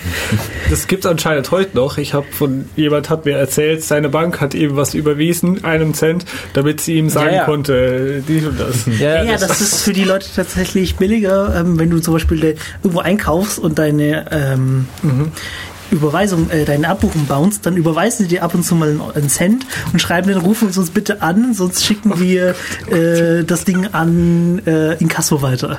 Aha. Voll krass. Also gut, wir wollen auf HTTP hinaus. Ja, Ah. und überhaupt auf diese ganze Serversache und so. Also irgendwie, ja, also theoretisch müsste, ähm, genau, irgendwie muss es, muss diese Website von meinem Rechner zu deinem kommen. Ich wollte eigentlich ursprünglich mit dem Witz auf Stallman hinaus, aber gut. Der meldet sich seine eigenen, also der meldet sich tatsächlich die Webseiten. Genau. Also er lässt sie sich von einem Proxy mailen. Ah, okay. Das ist eine bekannte Geschichte, die es auf seiner Webseite im Internet gibt. Ähm, genau. Wie kommt der Webseite zu mir Ja, von dir? genau. Äh, da gibt es Möglichkeiten. Äh, zum Beispiel könntest du ja deinen ähm, Computer direkt als Server einstecken Aha. im Internet. Und dann weiß ich irgendwie von deinem Server, also irgendwie werden wir wahrscheinlich danach noch drauf kommen, äh, und schicke dir eine Anfrage und sage, ha, gib mir doch bitte diese Webseite. Und insbesondere gebe ich dir dann einen Pfad. Und das Pfad ist äh, normalerweise der Dateiname. Also mal als Beispiel, was passiert denn, wenn ich jetzt im Browser gehe und da www.google.de eingebe und dann drücke ich Enter. Das Ja. ist ja nichts anderes, wie dass ich irgendwie sage, gib mir mal auf irgendeinem Rechner diese Seite. Aber was passiert denn da? Das, Ja, äh, du gehst jetzt auf, willst jetzt auf DNS hinaus? Höchstwahrscheinlich? Nee, das ist, äh, ich Ja, würde bisschen, äh, also- eher darauf, eher auf die dann weiter passierenden Sachen. Gut, DNS, okay, also erstmal muss halt dieses. Google, google.de muss jetzt erstmal Wieder Bits und. in eine Adresse übersetzt werden.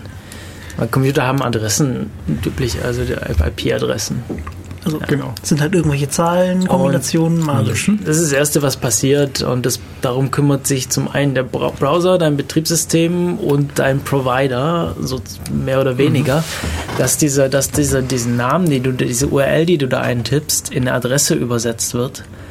Und ab da übernimmt wieder dein Computer und dann fragt er an dieser Adresse eben nach, nach, nach dem Pfad, den du gemeint hast. Genau. Und Was in dann- dem Fall der Lehrerpfad ist, wenn du google.de eingibst. Genau, und dann kommt dieses, dieses ähm, HTTP, HTTP ins Spiel, äh, nämlich das, das Transfer-Protokoll, also das, das äh, ein Protokoll, Transfer. ja, Hypertext Transfer Protokoll, das ähm, dafür dann zuständig ist, diesen Hypertext an mich auszuliefern. Und eigentlich ist es nichts anderes, als dass halt ähm, diese Webseite dann übers Internet an den richtigen Empfänger geschickt wird, nämlich denjenigen, der danach gefragt hat. Wir müssen vielleicht noch kurz sagen, URL ist die Uniform Resource Locator. Ja. Gut, haben wir das auch erwähnt. Ja, ja. Oh, jetzt muss er natürlich wieder eine schwierige Frage stellen und fragen, was denn URI ist. Ähm, Das ist ein Unique Resource Identifier. Ah, Jetzt ist alles klar, oder? Äh, ja, ich habe nur dieses Verhältnis zwischen den zwei gar niemals verstanden eigentlich. Aber das ist eigentlich nicht so das, worauf Nee, ich raus wollte. genau. Ähm, insgesamt wollte ich eher darauf hinaus, wenn ich mich, wenn ich mich präsent machen möchte im Internet, was ist dann diese, also die Einstiegshürde, das, diese Webseite zu programmieren? Okay, das haben wir schon geklärt. Da gibt's welche, die können klein sein, je nachdem, was ich machen will, kann das auch größer sein. Aber mir ging es jetzt wirklich darum, was muss ich denn dann machen, wenn ich diese Website habe? Und üblicherweise möchte ich das nicht auf meinem Privatrechner zur Verfügung stellen, weil zum einen habe ich da so Probleme wie ähm, die Provider sehen das nicht vor als Privatperson, dass man Server anbietet. Es ist nicht ganz so einfach. Also daheim an meinem Internetanschluss, an meinem DSL-Anschluss Okay. daheim. Also ich kenne viele Leute, die das damals in meiner Schulzeit gemacht haben. Ja, Aber vielleicht Es geht es heutzutage nicht mehr Es so einfach. geht, aber die Internetprobe sehen es nicht gern und so ziehen sich dann zum Teil auch noch irgendwelche Gründe aus dem äh, aus. Also du wolltest darauf Um hinaus, dass man vielleicht äh, sich einen Server mieten sollte. Zum Beispiel oder halt einen Dienst mieten. Also wir können ja mal die verschiedenen, wir können ja mal die verschiedenen Möglichkeiten also so, so durchgehen, was es so gibt. Also zum einen entweder ich lasse es daheim auf meinem Rechner. Da muss ich irgendwie dafür sorgen, dass der aus dem Internet erreichbar ist. Ist er eigentlich immer, aber daheim ist es nämlich üblicherweise so, dass sich die Adresse ständig ändert. Das und das. Wenn, du, wenn du den tatsächlich offen machst für andere, hast du meistens auch das Problem, dass du dich plötzlich um äh, Angriffe aus Fernost und Fernwest kümmern musst, die plötzlich auf deinem Rechner einfassen. selbst, selbst, selbst wenn wir jetzt mal diese Angriffe übergehen, selbst dann, wenn du, sobald du deine Webseite erreichbar machst, wird da Traffic erzeugt und das macht einfach, kann einfach mal locker deine Internetleitung, deine Daheim-Internetleitung dicht machen. Wenn das jetzt irgendwie eine beliebte Seite wird oder aus irgendwelchen anderen Gründen da viel drauf passiert. Wenn du einen Podcast anbietest und das laden tausend Leute runter, Mir war das allergrößte Problem persönlich immer, dass mein Rechner dann immer an, angeschaltet sein muss. Aber das ist Das vielleicht ist bei euch nicht das du nicht. Also, ja, aber wenn der nicht an ist, dann äh, habe ich halt das Problem, dass seine Webseite nicht mehr erreichbar ist. nee, kannst du Wake und LAN oder sowas machen. Ja, okay. Freut natürlich Okay, den, ja, der dann ja. deine Website besuchen will. Der, wenn der er Website besuchen will und wartet dann halt erstmal eine Minute, bis die Eine Minute, Website da ja, ist. voll gut. Ähm, nee, aber okay. das Prinzip ist ja nicht arg anders. Also, was ja viele machen, also das sind ja diese Hoster. Wenn ich jetzt zum Beispiel meinen Blog hosten will oder so, dann suche ich mir eine Firma, die das halt professionell macht. Und ich, die haben ja halt auch letztendlich nur ganz viele Computer darstellen, dastehen mit ganz vielen Webservern drauf, die alle aus dem Internet erreichbar sind. Ja. Und dann lasse ich das halt für den machen. Also das ist was, das kann man natürlich selber machen, aber als Privatperson, wenn man nicht weiß wie und was, wahrscheinlich geht man erstmal zu so einem professionellen Hoster, der macht, regelt das alles für einen und dem muss man bloß, sage ich mal, die Website geben und dann passiert genau das, aber es ist letztendlich nicht, nicht arg anders, wie wenn ich jetzt Wobei da gibt es auch Unterschiede. Es gibt welche, wenn man sich das jetzt jetzt umschaut, gibt es welche, die bieten einem nur Baukastensachen an. Da schreibt man nichts selber, da klickt man sich das zusammen. Ja, gut, das ist jetzt die Frage, wie komme ich dann zu meiner Website? Wir haben jetzt gesagt, äh, Ja, die haben die, Web die Website haben wir. So. Ja, ja, die haben wir schon. Und ich wollte nur erwähnen, dass es nicht jeder anbietet und wenn man halt zu sich einen aussucht und dann irgendwann feststellt, er bietet einem nur Baukasten an, dann ist es nicht der, dann ist, war das nicht die richtige Firma.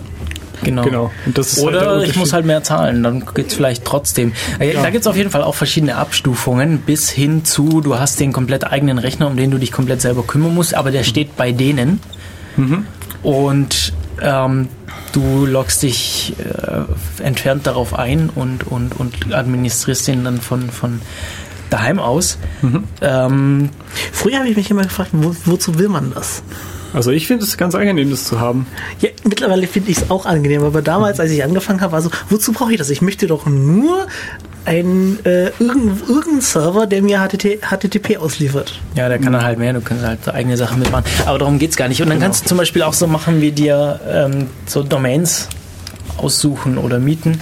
Das bieten die meisten von den Hostern dann eben gleich mit an, dass die sich darum kümmern, dass dein, dass dein Service auch unter einer unter einem, unter einem Sprechenden Namen. entsprechenden Namen erreichbar ist. Äh, mal, du kannst dir welche mieten, dann sind das mal bessere. Manchmal gibt es auch welche kostenlose. Da ist dann vielleicht noch der Name von dem Anbieter noch zusätzlich mit drin oder so. Ähm, da gibt es auch wieder alles Mögliche. Genau, darauf wollte ich raus und jetzt können wir wieder zum HTML selber zurückkommen. Oder? Ja, Nee. von mir aus. Ähm, wir haben ja schon ein paar Mal angesprochen, dass der Browser jetzt irgendwie magisch weiß, was er mit diesem Image-Tag machen muss und was er mit diesem Paragraph machen muss und sonst wo.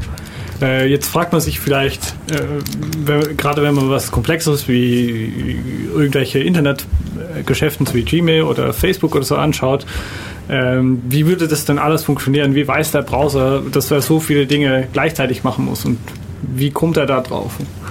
Und da kann man sich wahrscheinlich schon vorstellen, dass da irgendwie so ein Standard gibt. Und das ist, glaube ich, das, was HTML ist, dementsprechend. Äh, nur gibt es nicht nur HTML. Wir haben ja ein paar Mal schon das Wort HTML5 fallen lassen. Es gibt noch viele andere Varianten. Und für mich war ein der Einstiegshürden damals, also länger her, wo ich es in die Schule gelernt habe, ähm, dass es so viele verschiedene HTMLs gibt, dass ich nicht mal wusste, welche Standard ich eigentlich lesen sollte, damit ich das irgendwie bauen kann. Ja. Generell wäre es sozusagen, hätte ich gesagt damals, wäre egal gewesen. Hauptsache, du hältst dich an diesen einen Standard. Das hat halt nur einen Nachteil gehabt, dass bestimmte Standards äh, bestimmte Sachen nicht unterstützen. Ich meine, als das Web anfing, hat, war so, hätte jeder gesagt, zu YouTube gesagt, was zum Teufel ist, das braucht niemand, wird die Leitung zumachen, wir brauchen keine Videos. Was sind das überhaupt Videos? Ja, Videos genau. waren damals, wenn überhaupt, auf Kassetten. Ja, ja, VHS-Tapes und so. Ja. Genau. Ähm, Und demnach hat sich, hat man sich damals nicht drum gekümmert und ist auch nicht definiert. Und da musste, gibt es dementsprechend Versionen, die Ja, wenn du es sagst, wieder können. Wenn du sagst Versionen, also ist es dann, ist es dann so, dass es einfach weiterentwickelt wurde und manche einfach nur ältere Versionen verwenden? Oder hat sich das wirklich so aufgespalten, dass du sagst, es gibt wirklich unterschiedliche HTML-Versionen, die nicht miteinander kompatibel sind? Auch. Das ist das, das, ist das ja. Schlimme. Das ist Was das gibt's denn da Allerschlimmste. Also da gibt es HTML, das normale, reine sozusagen. Das rein, gibt, die äh, reine Lehre. Es gibt, ja, Moment, eigentlich ist es rein, nämlich genau, eigentlich ist es XHTML. rein, nämlich XHTML, ja. Äh, Also XHTML ist eine Zusammenfügung von XML und HTML. Vielleicht kommen wir da noch drauf. Da Und noch es gibt noch ein paar andere Varianten.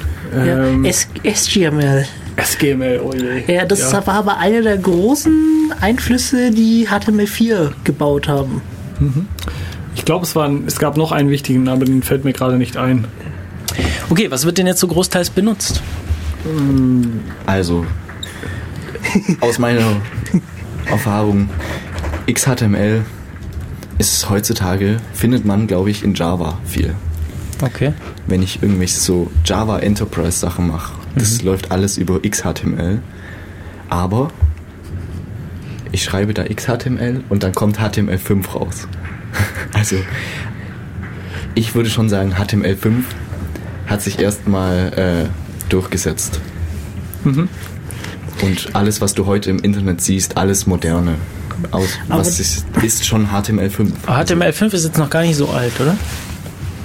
Ja, äh, Moment, ich hab's doch auf dem Kopf vorher. Mir ist es immer noch unklar, ob das jetzt schon endlich fertig ist oder nicht. Also für mich ist es auch noch so was ganz, also es ist jetzt so das Neue, was in ein paar Jahren dann irgendwann mal. Genau.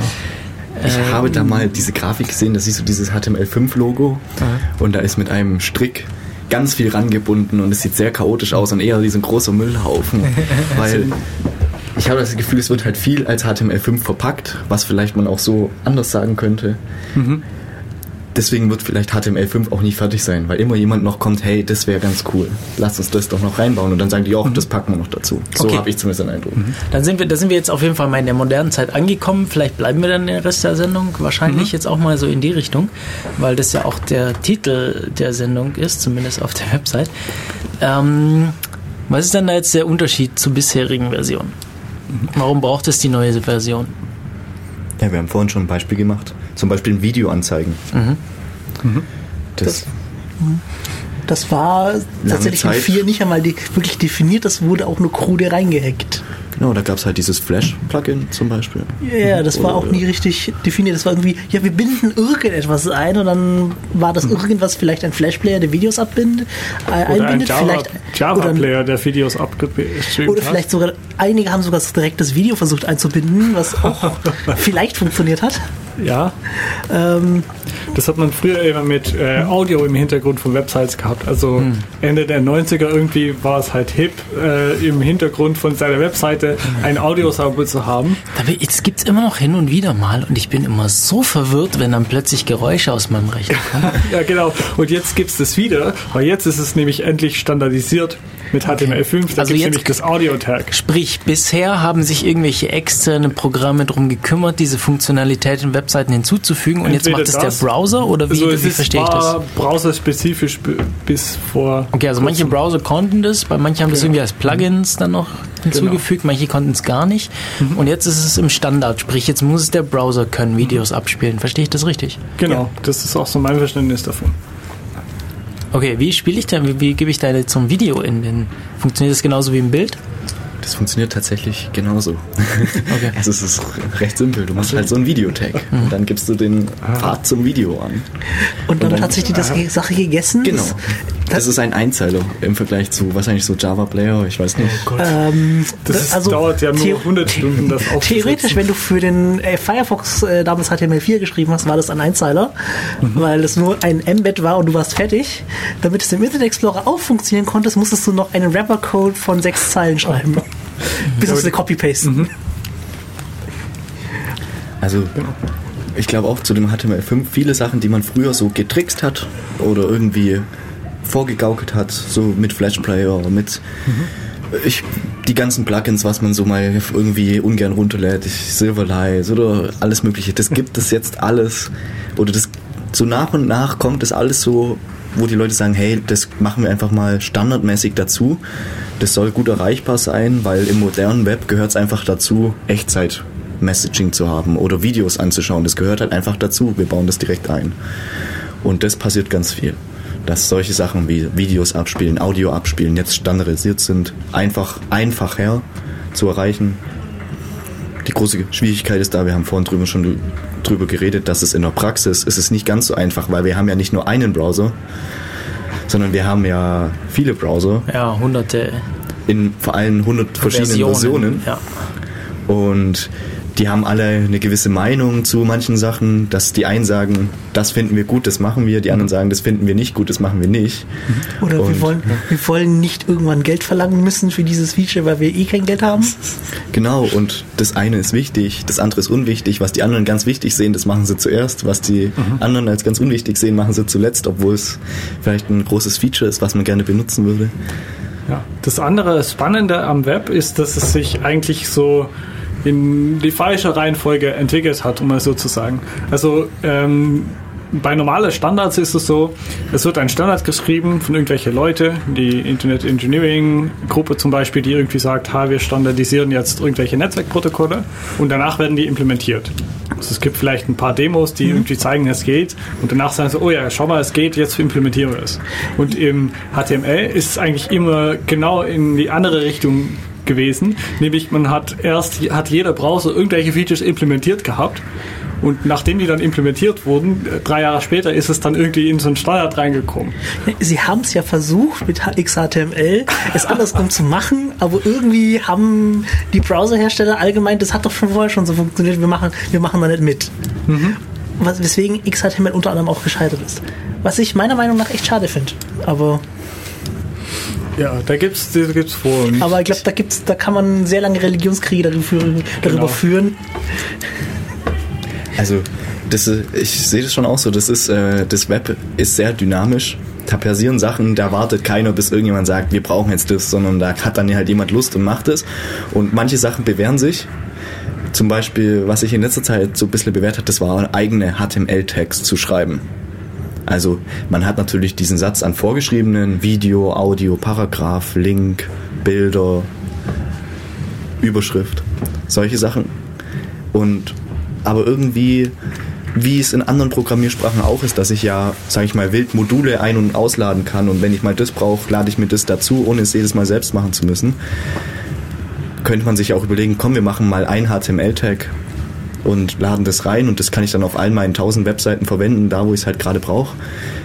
Das ist nichts, was irgendwie der Standard gesagt hat, das müssen wir jetzt machen. Nein, das haben sich dann halt die Leute gedacht, hey, das, so wollen wir das, wir machen das und dann hatten die, glaube ich, später gemerkt, ja, das machen ganz viele, lasst uns doch mal darüber nachdenken.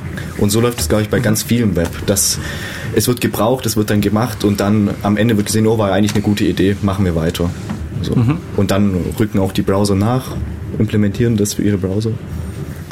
Das ist sehr dynamisch. Das ist ja auch ein bisschen die Geschichte von diesem HTTP-Protokoll, soweit ich mich erinnern kann, war das genau so, dass dieses HTTP-Protokoll immer, da gibt es ja diese, das war immer fünf Schritte hinten dran. Der, der offizielle Standard, der dann so draußen war, da gab es schon 20 Funktionen mehr, weil die Leute natürlich viel mehr gebraucht haben und viel schneller im Implementieren waren als die anderen im Dokumentieren. Das ist halt das Internet. Da geht es halt recht schnell. Das machen ganz viele Leute, passiert recht viel. Ja. Und dementsprechend hat HTML5 sich auch immer, immer weiter erweitert. Es ist auch sehr lange in Standardisierung gewesen. Jetzt ist es, wenn ich das hier richtig sehe, Oktober 2014 tatsächlich so ein bisschen stabil geworden und hat es relativ viele Features, die irgendwie standardisiert sind. Ähm, jetzt habe ich so eine HTML-Seite, wo meine ganzen Elementen drin sind. Also vielleicht habe ich ein Video, ich habe ein Bild, ich habe eine Überschrift, bisschen Text auch noch. Ähm, wie kann ich das, was, wie stellt der Browser das jetzt dar? Weil ich übergebe das dem jetzt und wie weiß er jetzt, wo zum Beispiel meine Überschrift stehen sollte und wo das Video stehen sollte? Und wenn ich jetzt das Video über oder unter den Überschrift haben will, was, wie mache ich denn das? Also wichtig ist dazu sagen, dass HTML, das ist semantisch. Also mit HTML verleihe ich einem Text eine Bedeutung. Da sage ich, das ist jetzt die Überschrift. Ich sage nichts über die Überschrift. Ich sage nicht, sie soll grün sein, sie soll rot sein, sondern ich sage, das ist eine Überschrift, das ist der Paragraph, das ist der Artikel und das ist eine Adresse. Aber ich kann das doch sagen, dass sie grün ist oder blau Genau. oder irgendwas. Das ist aber sozusagen die, das nennt man dann Style Sheets oder da, das ist dann, Macht man heute so, ja. genau, das Aber in macht man HTML heute selber natürlich. geht es nicht, Äh, nicht, nicht doch, mehr. Es geht, aber man sollte es nicht machen. Man soll es nicht mehr tun. Es fliegt auch, es, also, soweit ich gesehen habe, fliegt es auch aus dem HTML5 tatsächlich raus, also im Vergleich zu 4. Okay, also bis, bis Die Sache ist, ähm, das ist, du kannst es in deinen HTML-Code reinschreiben, aber du schreibst da, also so würde ich das sagen, du schreibst kein HTML, sondern du schreibst dieses CSS. CSS ist die, sag mal, die Beschreibung für das Aussehen der Seite, ja. Ich kann die gleiche Seite auf 100 verschiedene Seitenarten äh, aussehen lassen, ja. Ich kann und sie hat den, die gleichen semantischen Inhalt, aber sieht komplett Bedeutung, anders aus. ja. Das ist eben dieses CSS. Da, da geht es aber um Aussehen der Website. Das kann ich natürlich direkt in so einen HTML-Text reinschreiben. Ich kann es aber auch in eine extra Datei haben und sagen, hey, nehme dein Aussehen von da. Okay. Aber HTML hat an und für sich nichts mit Aussehen zu tun. Okay. Also wenn die Sache, die, die Aussage ist dann, wenn man es richtig macht, kann man jede Zeitung dazu bringen, auszusehen wie die Bildzeitung und die Bildzeitung auszusehen wie die normale Zeitung. Genau. Da gibt es doch so eine Geschichte für. Steht aber immer noch die, der gleiche Schrott drin. Ja. Also für die Leute, die Fefe lesen, die kennen das bestimmt. Da gibt es irgendwie so einen Button und da kann man sich einen CSS einladen und jemand hat natürlich ein CSS gebaut, das der Fefe-Einträge nimmt. Also das ist ein Bloch und das sind eigentlich leere HTML-Seiten. Äh, ne, nicht leer, also nur Text. Und wenn man hier dem so ein CSS gibt, dann baut er das um und äh, es gibt ein eine CSS, die genau wie der Bildseite aussieht. Ich Ja. weiß noch nicht, wo er sich den Bilder heute, aber Genau. Also Aussehen, CSS, semantischer Inhalt, HTML. Oder Markup. So. Und ja, jetzt kommt ja noch was Drittes. Das ist dann eben Verhalten. Verhalten der Website. Das ist dann eben dieses berühmte JavaScript, was nichts mit Java zu tun hat, aber halt einfach so. ja. Ähm, Ist das Teil von. Wie ist denn das eigentlich? Ja, das ist ist CSS, ist das Teil von dem HTML-Standard oder ist das noch was eigenes? Und wie ist Mit mit CSS oder JavaScript? Java? Das ist ja dieses ich- ECMA. Also, okay. Lass wir uns sind wir bei CSS anfangen. Genau, Weil das das steht nämlich hier CSS, schön ja. in, unser, in unser Übersichtsbild, das wir bestimmt auch noch in den Shownotes reinpacken werden. Äh, da steht nämlich äh, HTML so in der Mitte und außenrum stehen die ganze Related Technologies. Das sind ganz, ganz viele, die wir heute äh, nicht ansprechen werden. Ein der wichtigen davon ist aber CSS.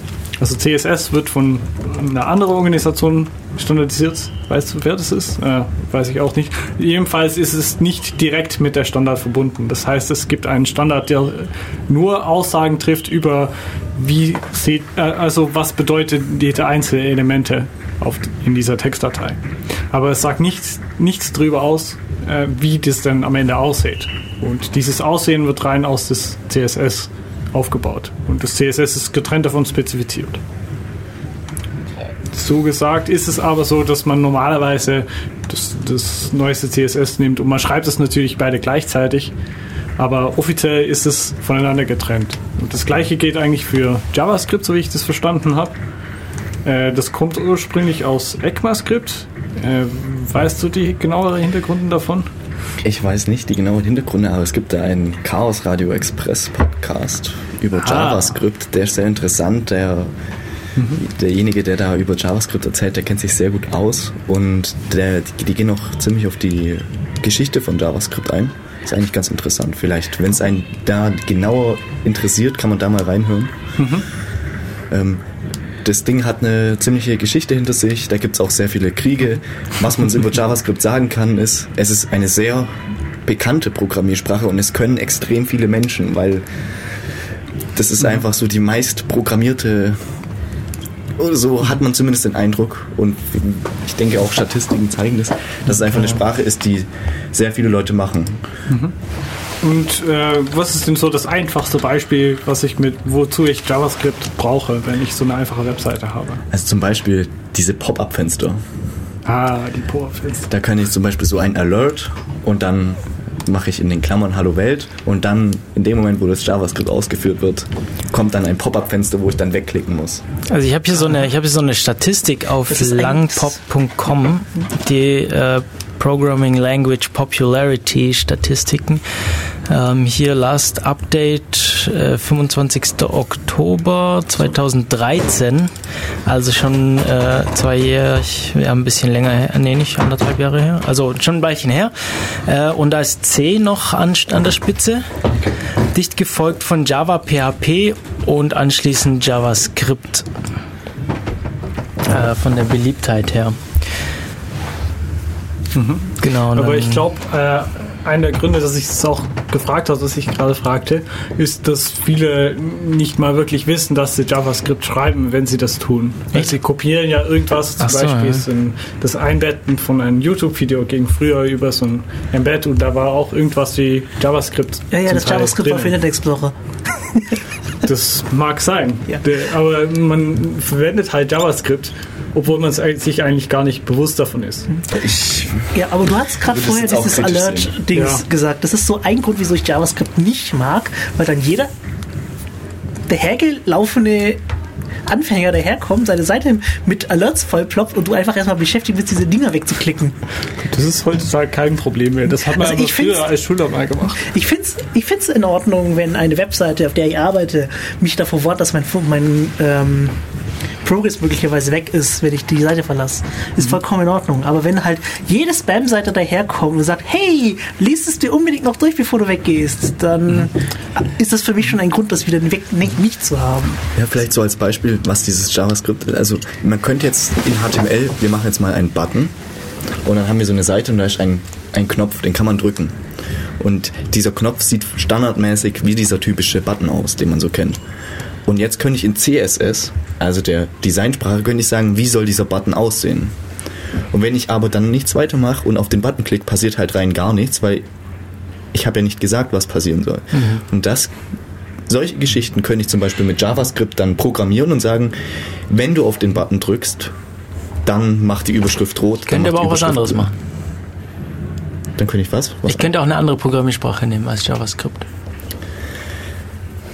Nicht? Nein. Ich glaube nicht, Okay. weil JavaScript nämlich so der einzige Sprache ist, die tatsächlich auch von diesen Browsern ausgeführt werden Okay, kann. die im Browser direkt läuft. Du kannst Genau. ein Subset von JavaScript nehmen, das dann anders heißt, aber es ist genauso. Ist- Nee, da, da, da, nee, darum geht es mir gar nicht. Okay, ja, ah, gut, gut.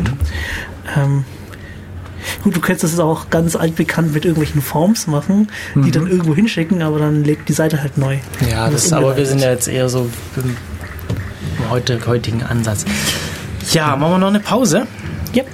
Okay. Ähm, und Du zwar, Musik. Ja, ich habe Musik. Und zwar von Dalius Music, äh, Going Back to You, 1, 2, 3, 4.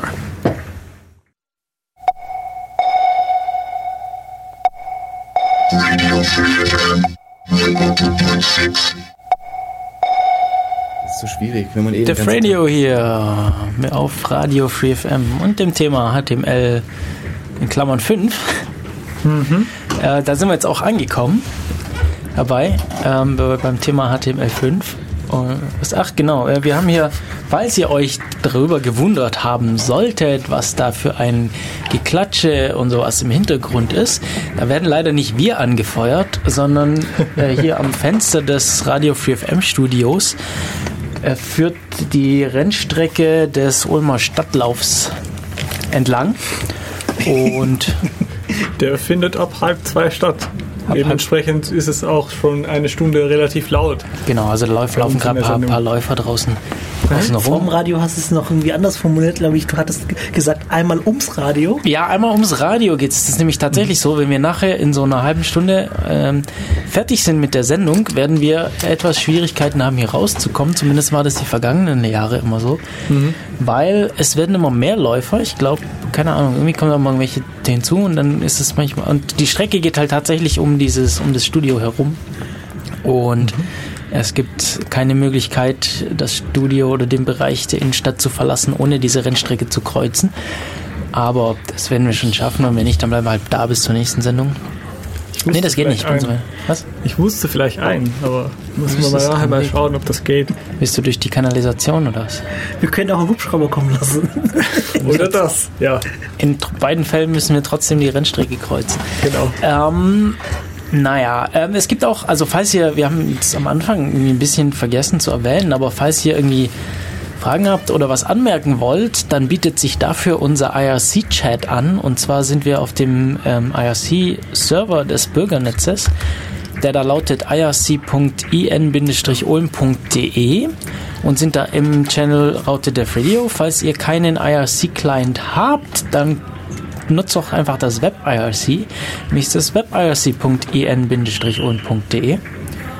Äh, da könnt ihr einfach äh, mitmachen und mit uns chatten, live hier im Studio. Oder falls ihr anrufen wollt, wäre das die Telefonnummer von FreeFM 0731 938 6299. Und wir machen jetzt weiter. Wir Wo machen waren jetzt wir stehen geblieben? Sollen wir einfach mal ein bisschen über neue HTML5 Sachen reden? So mal ein bisschen, es gibt ganz Ja, viel, mal so unbedingt. Schritt für Schritt kurz. Wir hatten schon die Videos, wir hatten schon. Genau, wir hatten Videos, Audios. Ja. Jo, dann machen wir da jetzt weiter. Hast du da Beispiele?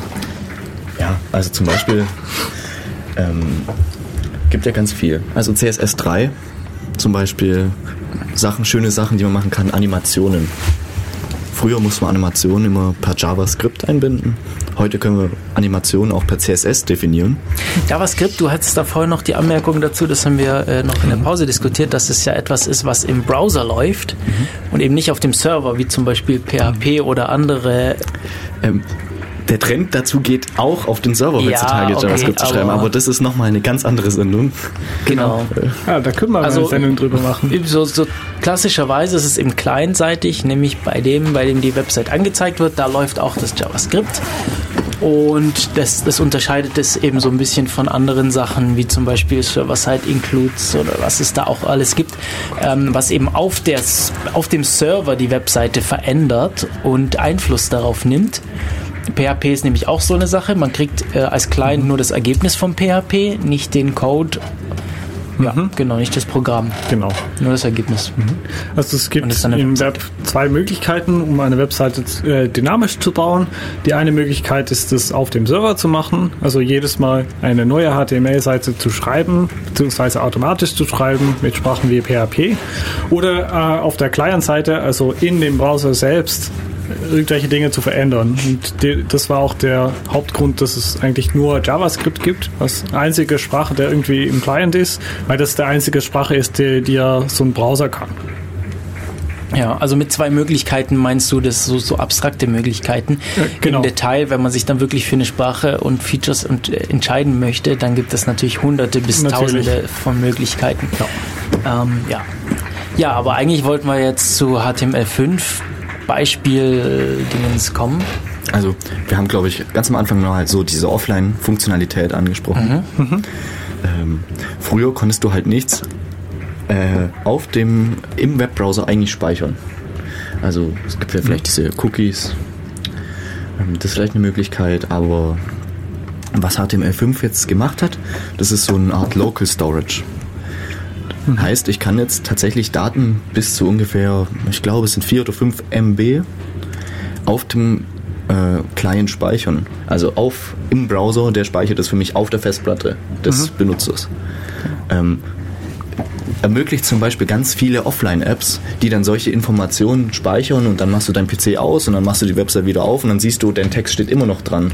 Das war dann höchstwahrscheinlich, hat das der Programmierer in den Local Storage geschoben.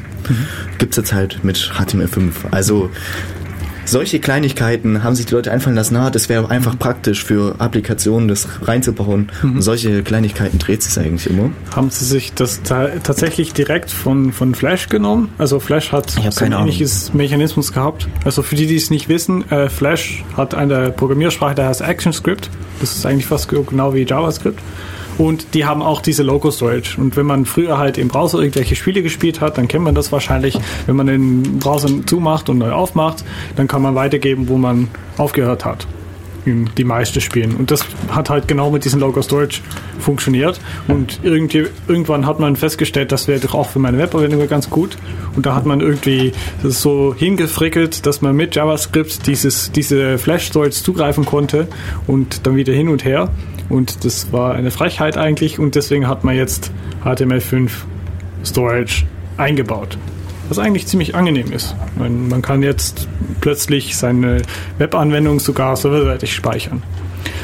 Es gibt auch ein paar Skeptici, äh, also das muss man schon bestätigen, dass es ein Problem ist, nämlich ähm, mit diesem Storage kann man auch relativ einfach versuchen, Browser wiederzuerkennen. Aus dem Grund ist es auch meistens so, dass wenn der Webanwendung diesen Storage verwendet, dann kriegt man normalerweise so ein Pop-up, der sagt, hey, pass auf, äh, der will was auf deine Festplatte speichern. Soll ich das erlauben? Das ist so, Nicht unbedingt, aber okay. Also ich kenne das eigentlich, das ist auch das, wo, wo ich weiß, dass es es überhaupt gibt. Dass ich das immer über den Weg gelaufen bin. Aber vielleicht habe ich irgendwelche komische Firefox-Optionen angefangen. das Vielleicht meinst du war das diese Firefox-Option oder war das so eine eingebettete Sache, die, glaube ich, nach deutschem Recht aktuell sogar nötig ist?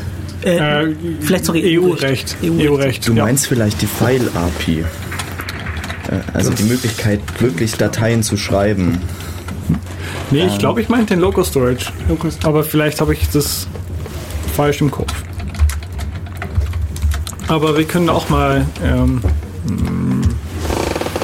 ein anderes Beispiel ansprechen. Oder hast du es gerade bereit? Ähm, was macht denn die File API?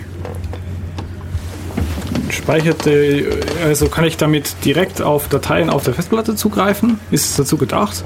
Oder ist es eher so dazu gedacht, ich will eine Datei speichern und das heißt, ich klicke in meinen, ich erlaube der Nutzer in meine Anwendung zu klicken und danach kann ich ihm eine File ausgeben oder ist es wirklich direkt auf der Festplatte schreiben? Also hier steht so grob drin, das ist eigentlich dazu gedacht, um tatsächlich Dateien auszusuchen, aus von der Festplatte hochzuladen und deren so. Daten, Aha. auf deren Daten zuzugreifen. Okay. Ähm, sozusagen ein File-Objekt im Browser zu haben. Okay, also das ist das wie diesen, diesen Drag and Drop von ähm, Gmail implementiert wird? Zum Beispiel. Okay. Also ich weiß nicht, ob die das so implementieren, aber das könnte man dazu zum Beispiel Okay. verwenden. Okay. Ähm, die Sache ist, sowas muss man natürlich aufpassen, weil du natürlich eigentlich nicht möchtest, dass die Website Zugriff auf deine Files hat. Und deswegen ist das alles, also muss man aufpassen. Es ist, Da gibt es so ein paar, paar Security-Bedingungen, aber die lassen Genau. wir, glaube ich, für eine andere. Ja, ich glaube, wir planen mal vielleicht eine, eine Web-Security-Sendung, weil da ist einfach so unglaublich viel, worüber man reden müsste. Genau. Das können wir jetzt einfach nicht anfangen. ja, andere Sachen, was vielleicht interessant ist, das sind so für Smartphones diese Geolocation API oder die äh, Kamera APIs. Du kannst heutzutage halt auch im Browser deine Position abfragen. Da kannst du ihn fragen, hey, der, der gerade auf der Website ist, wo befindest du dich denn gerade? Das fragt mich mein Desktop-Browser ja auch immer. Der Ähm, ich verbiete das dem immer, aber wenn ich es ihm jetzt erlauben würde, wie würde der das denn feststellen wollen? ähm, Anhand der IP oder? Ich würde schätzen, ich glaube, Ich glaube auch, anhand, ja. anhand der IP und anhand deines WLANs, genau. falls Google mal jemals durch deine Straße durchgefahren kein- ich ist und, deinen, und dein WLAN, äh, dein WLAN mit Aber mein- mein Desktop ist Ich per glaube, LAN dafür ist mein. WLAN zu neu. Ja, aber sie können das tun zum Beispiel. Also du- diese Geolocation, damit kannst du halt zum Beispiel auf GPS auf deinem Handy zugreifen. Mhm. Ja, das ist natürlich das Zum Tollere davon. Ja. Oder was ich letztens gesehen und gemacht habe, war ein QR-Code-Reader auf, auf der Website. Also ist, jeder kennt natürlich die QR-Code-Reader-Apps. Aber du kannst halt auch über deinen Browser QR-Codes lesen und schreiben. Und dazu musst du aber Zugriff auf eine Kamera haben. Das geht auch mit Aha, der HTML. Browser. Also üblicherweise haben wir jetzt am Browser Zugriff auf die Kamera. Genau. Also, der- also über, über eine. Webcam zum Beispiel. Ja. So kannst du halt auch relativ leicht inzwischen mit HTML5 Videochat implementieren. Deinen eigenen Videochat Chat könnte man machen. Es Stimmt, ist- Hangouts macht das irgendwie so, gell? Hangouts kann das, glaube ich. Ach, der ist, ist das, weil, warum Hangout so fürchterlich langsam ist? Vielleicht. Also ich, ich weiß nicht, bei mir habe ich immer, wenn ich Hangouts aufmache, dann ist es nach äh, 10 Minuten das Ding aufhaben, auch wenn ich keine Verbindung habe, dann wird es irgendwie so langsam, Hey. dass, dass mein ganzen Speicher irgendwie vollläuft und keine Ahnung. Okay, das Also Habe ich jetzt noch nicht so ist noch beobachtet. relativ experimentell. auf, was, auf, dem- das auf dem Gefühl. Rechner oder auf dem Smartphone? Äh, das war auf dem Rechner. Auf dem Rechner, okay, auf dem Rechner habe ich das ganz selten Ja, offen. da gibt es auch so eine Technik oder so eine, da ist, es nennt sich WebRTC. Äh, Das ist ein freies Open Project, das den Browser mit äh, Real-Time Commu Real-Time Communication Ca- Capabilities versorgt. Also, Aha. dass ich glaube, dass Google Hangouts starken Gebrauch von diesem WebRTC Okay. Und Ähm. das wird auch vom Browser implementiert oder ist es irgendwie JavaScript? Äh, das ist tatsächlich, JavaScript.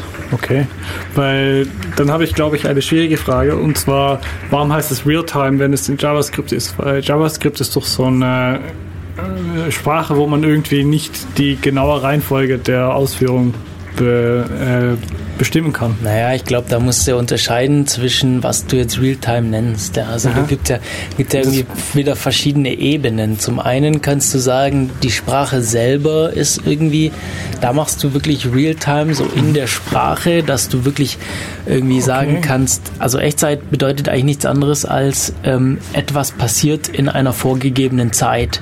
Wie lang die Zeit ist, das wollen wir jetzt, das definieren wir jetzt gar nicht mal. Das kann, können auch Wochen sein zum Beispiel oder Monate. Rein theoretisch theoretisch. Meistens handelt es sich eher um Millisekunden, ähm, aber muss gar nicht sein. Es muss Und- halt für deine Anwendung reichen. Genau, und hier in dem Fall bezieht sich das Echtzeit halt, glaube ich, eher auf die Kommunikation mit dem Gesprächspartner. Und es muss halt so gut sein, dass es, ja, dass es für die Anwendung reicht. Wenn du eine Gesprächsanwendung hast, da muss es, da muss es relativ gut sein, weil sonst kannst du dich einfach nicht unterhalten. Bei einem Chat zum Beispiel, da sind ähm, eine Sekunde oder zwei Verzögerungen nicht mehr so schlimm, wie wenn du eine Telefonapplikation baust.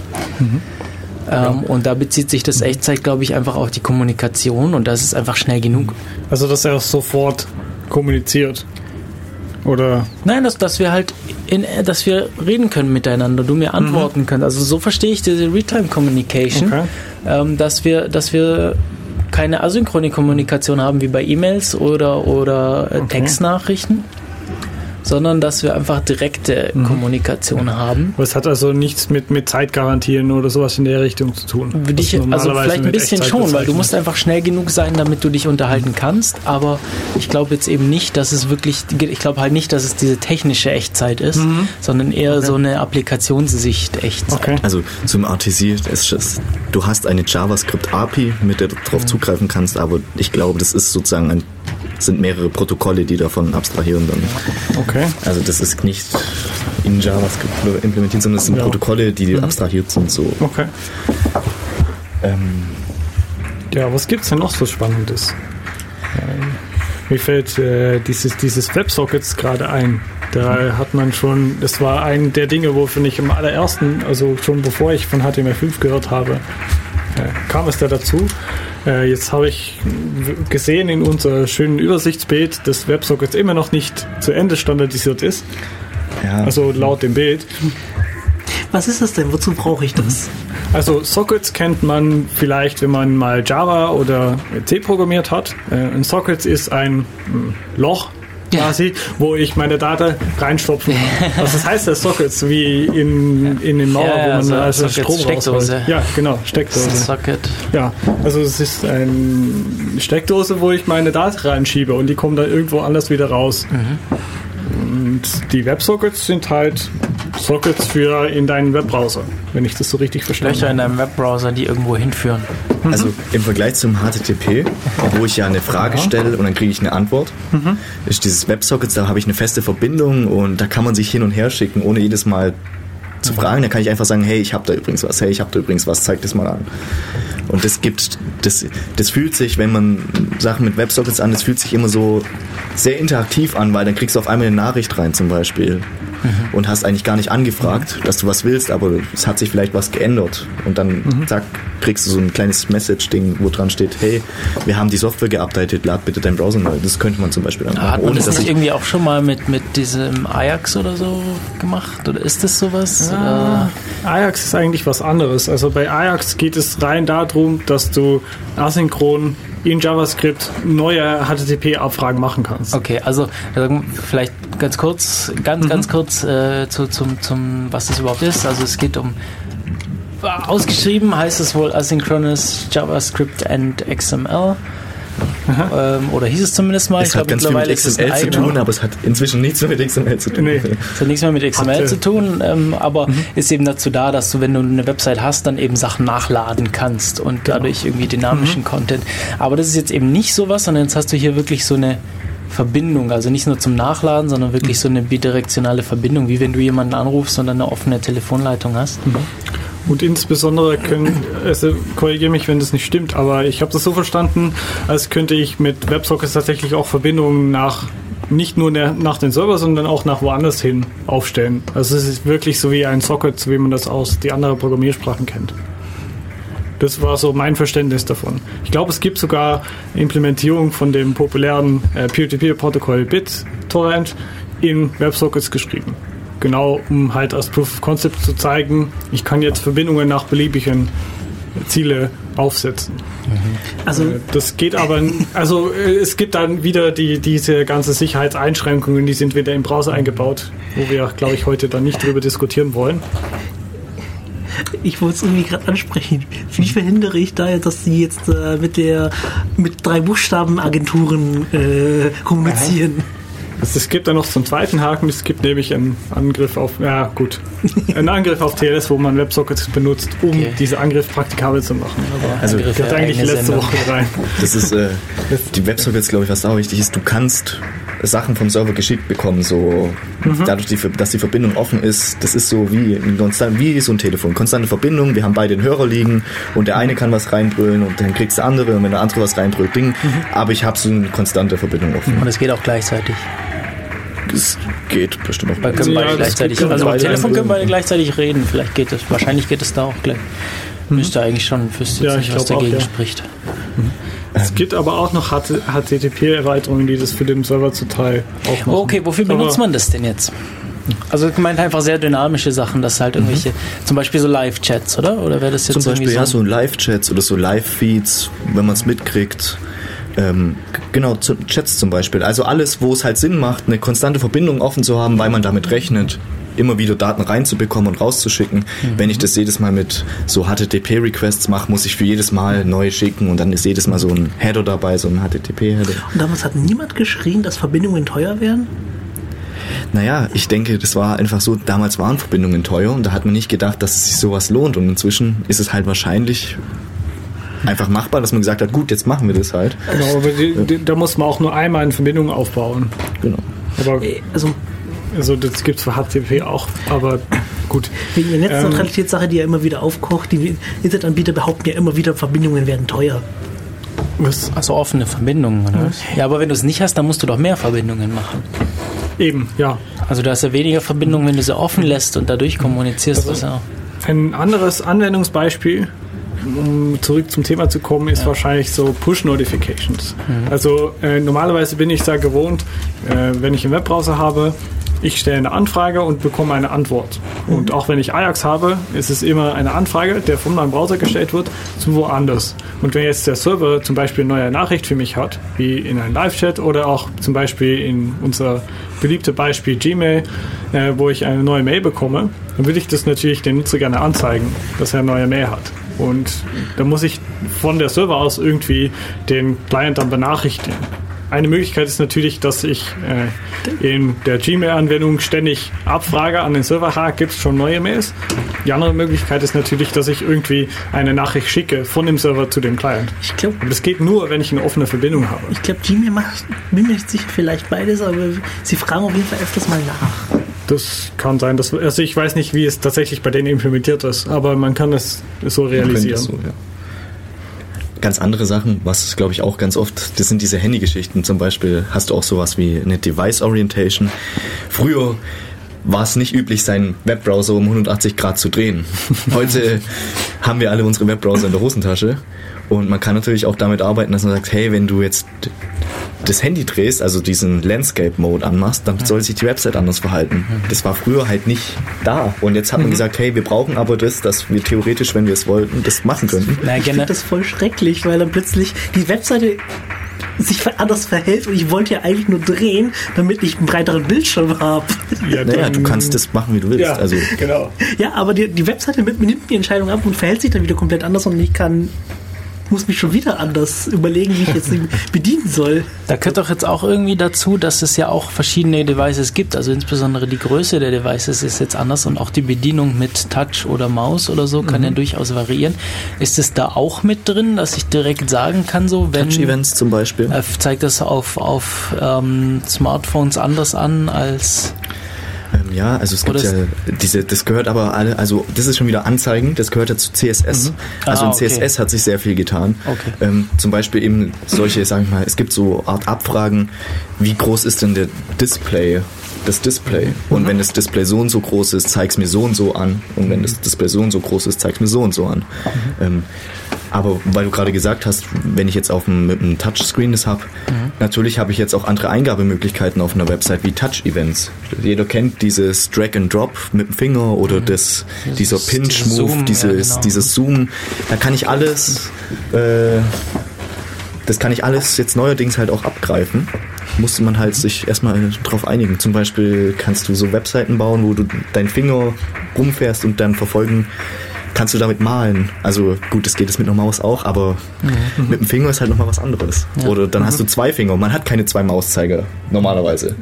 Oder, oder, Ja. oder zwei so, zwei so Ja. Stifte, die auf dem Touchscreen funktionieren. Genau. Ja. Solche Sachen. Ja. Ist es dann tatsächlich der Idee, dass ich jetzt ähm, mit meiner Touch-Events quasi zum Server schicke oder ist es rein bei mir lokal? Das ist jetzt ähm, so JavaScript-API, um auf Touch-Events zuzugreifen. Also Okay. auf, in deinem Client. Äh, Du kannst natürlich sowas Das wäre wahrscheinlich so- sonst einfach zu langsam, um zu. Das würde nicht schnell genug Nee. reagieren. Das kapiert schon dein Browser sozusagen. Ja. Also, Okay. Und auch nicht nur die mobilen Browser, sondern natürlich auch die Desktop-Browser, weil wir haben jetzt auch neuerdings Touchscreen am Laptop-Bildschirm. Und das Okay. muss natürlich alles funktionieren. Eine große Sache, was auch cool ist, das ist SVG. Da wollte ich gerade deswegen fragen, weil das steht nämlich hier in unser Schaubild drinnen. Ich kenne eigentlich SVG als so ein, so ein Format. für SVG Bilder. steht für Eigentlich- Scalable Vector Graphics. Ah, okay. Eigentlich müssen wir Das das, Beispiel von letzter Woche erwähnen und verlinken. Was ist Das Beispiel, von letzter Woche. Welches Äh, Beispiel? äh, ein Tetris in SVG geschrieben. Ach so. Genau. Aha. T SVG ist dynamisch. Ähm, nee, also SVG ist das sozusagen da, um so Vektorgrafiken anzuzeigen. Also praktisch eine Beschreibungssprache für Grafiken. Genau, es ist sehr ähnlich an HTML. Oder, also, es ist halt auch nur eine Beschreibungssprache. Und ich meinte eigentlich Flash. Also mit SVG kann man halt Spiele programmieren, weil du kannst halt wieder so Events machen. Zeig mir ein, und das Tetris ist halt so gemacht, es gibt halt rechteckige Blöcke und bewege die Blöcke bei irgendwelchen Maus-Events und beziehungsweise Keypress-Events, wenn ich W drücke oder so, oder die Pfeiltasten, dann gehe den Block nach links und so. Und so kannst du Spiele machen. Ohne Flash, nur mit SVG. Und das sind dann, also SVG besteht quasi, wird quasi aufgebaut aus Punkte und Linien und so.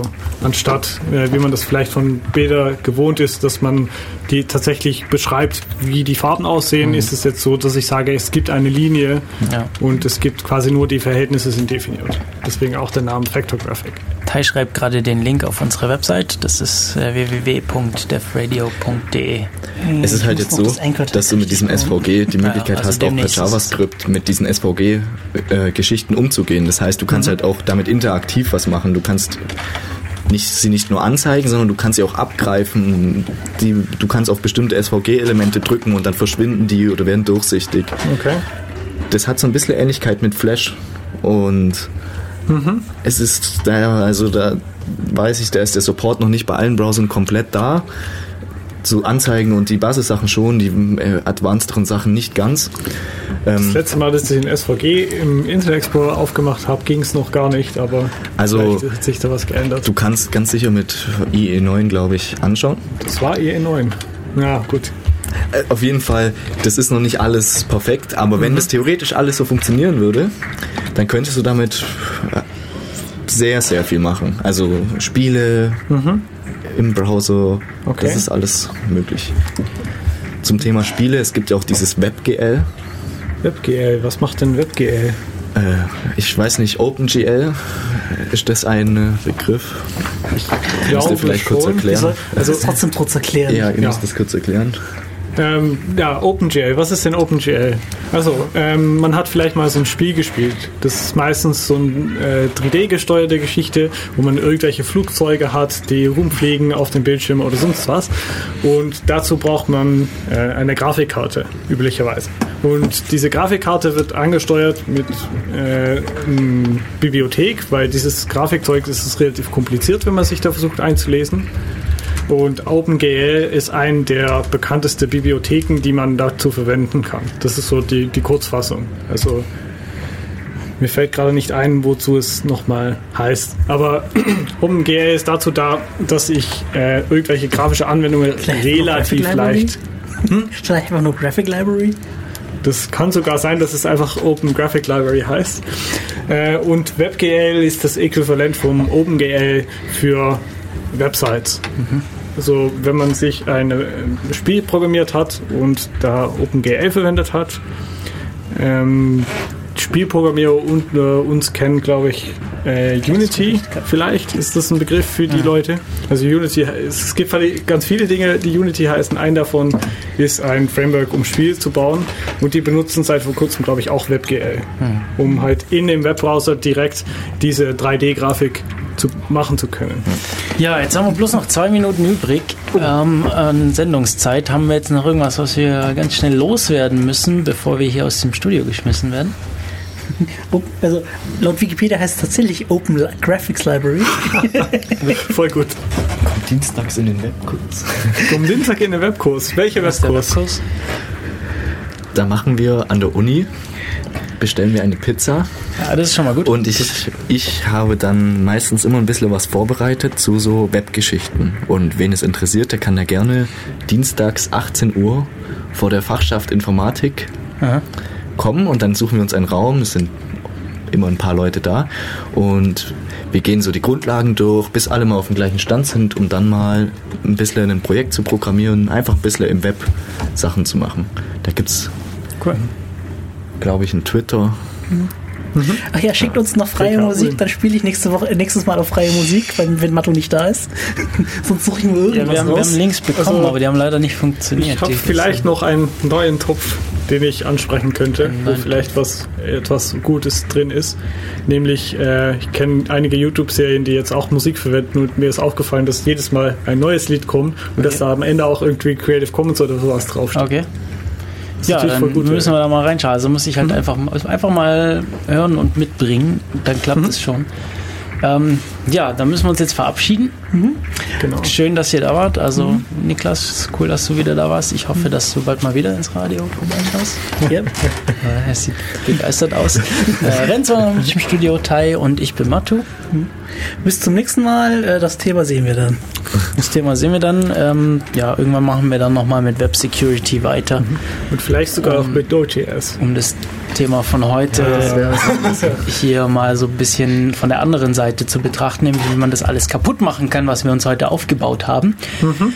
Äh, aber bis dahin sagen wir Tschüss, bis in zwei Wochen. Tschüss.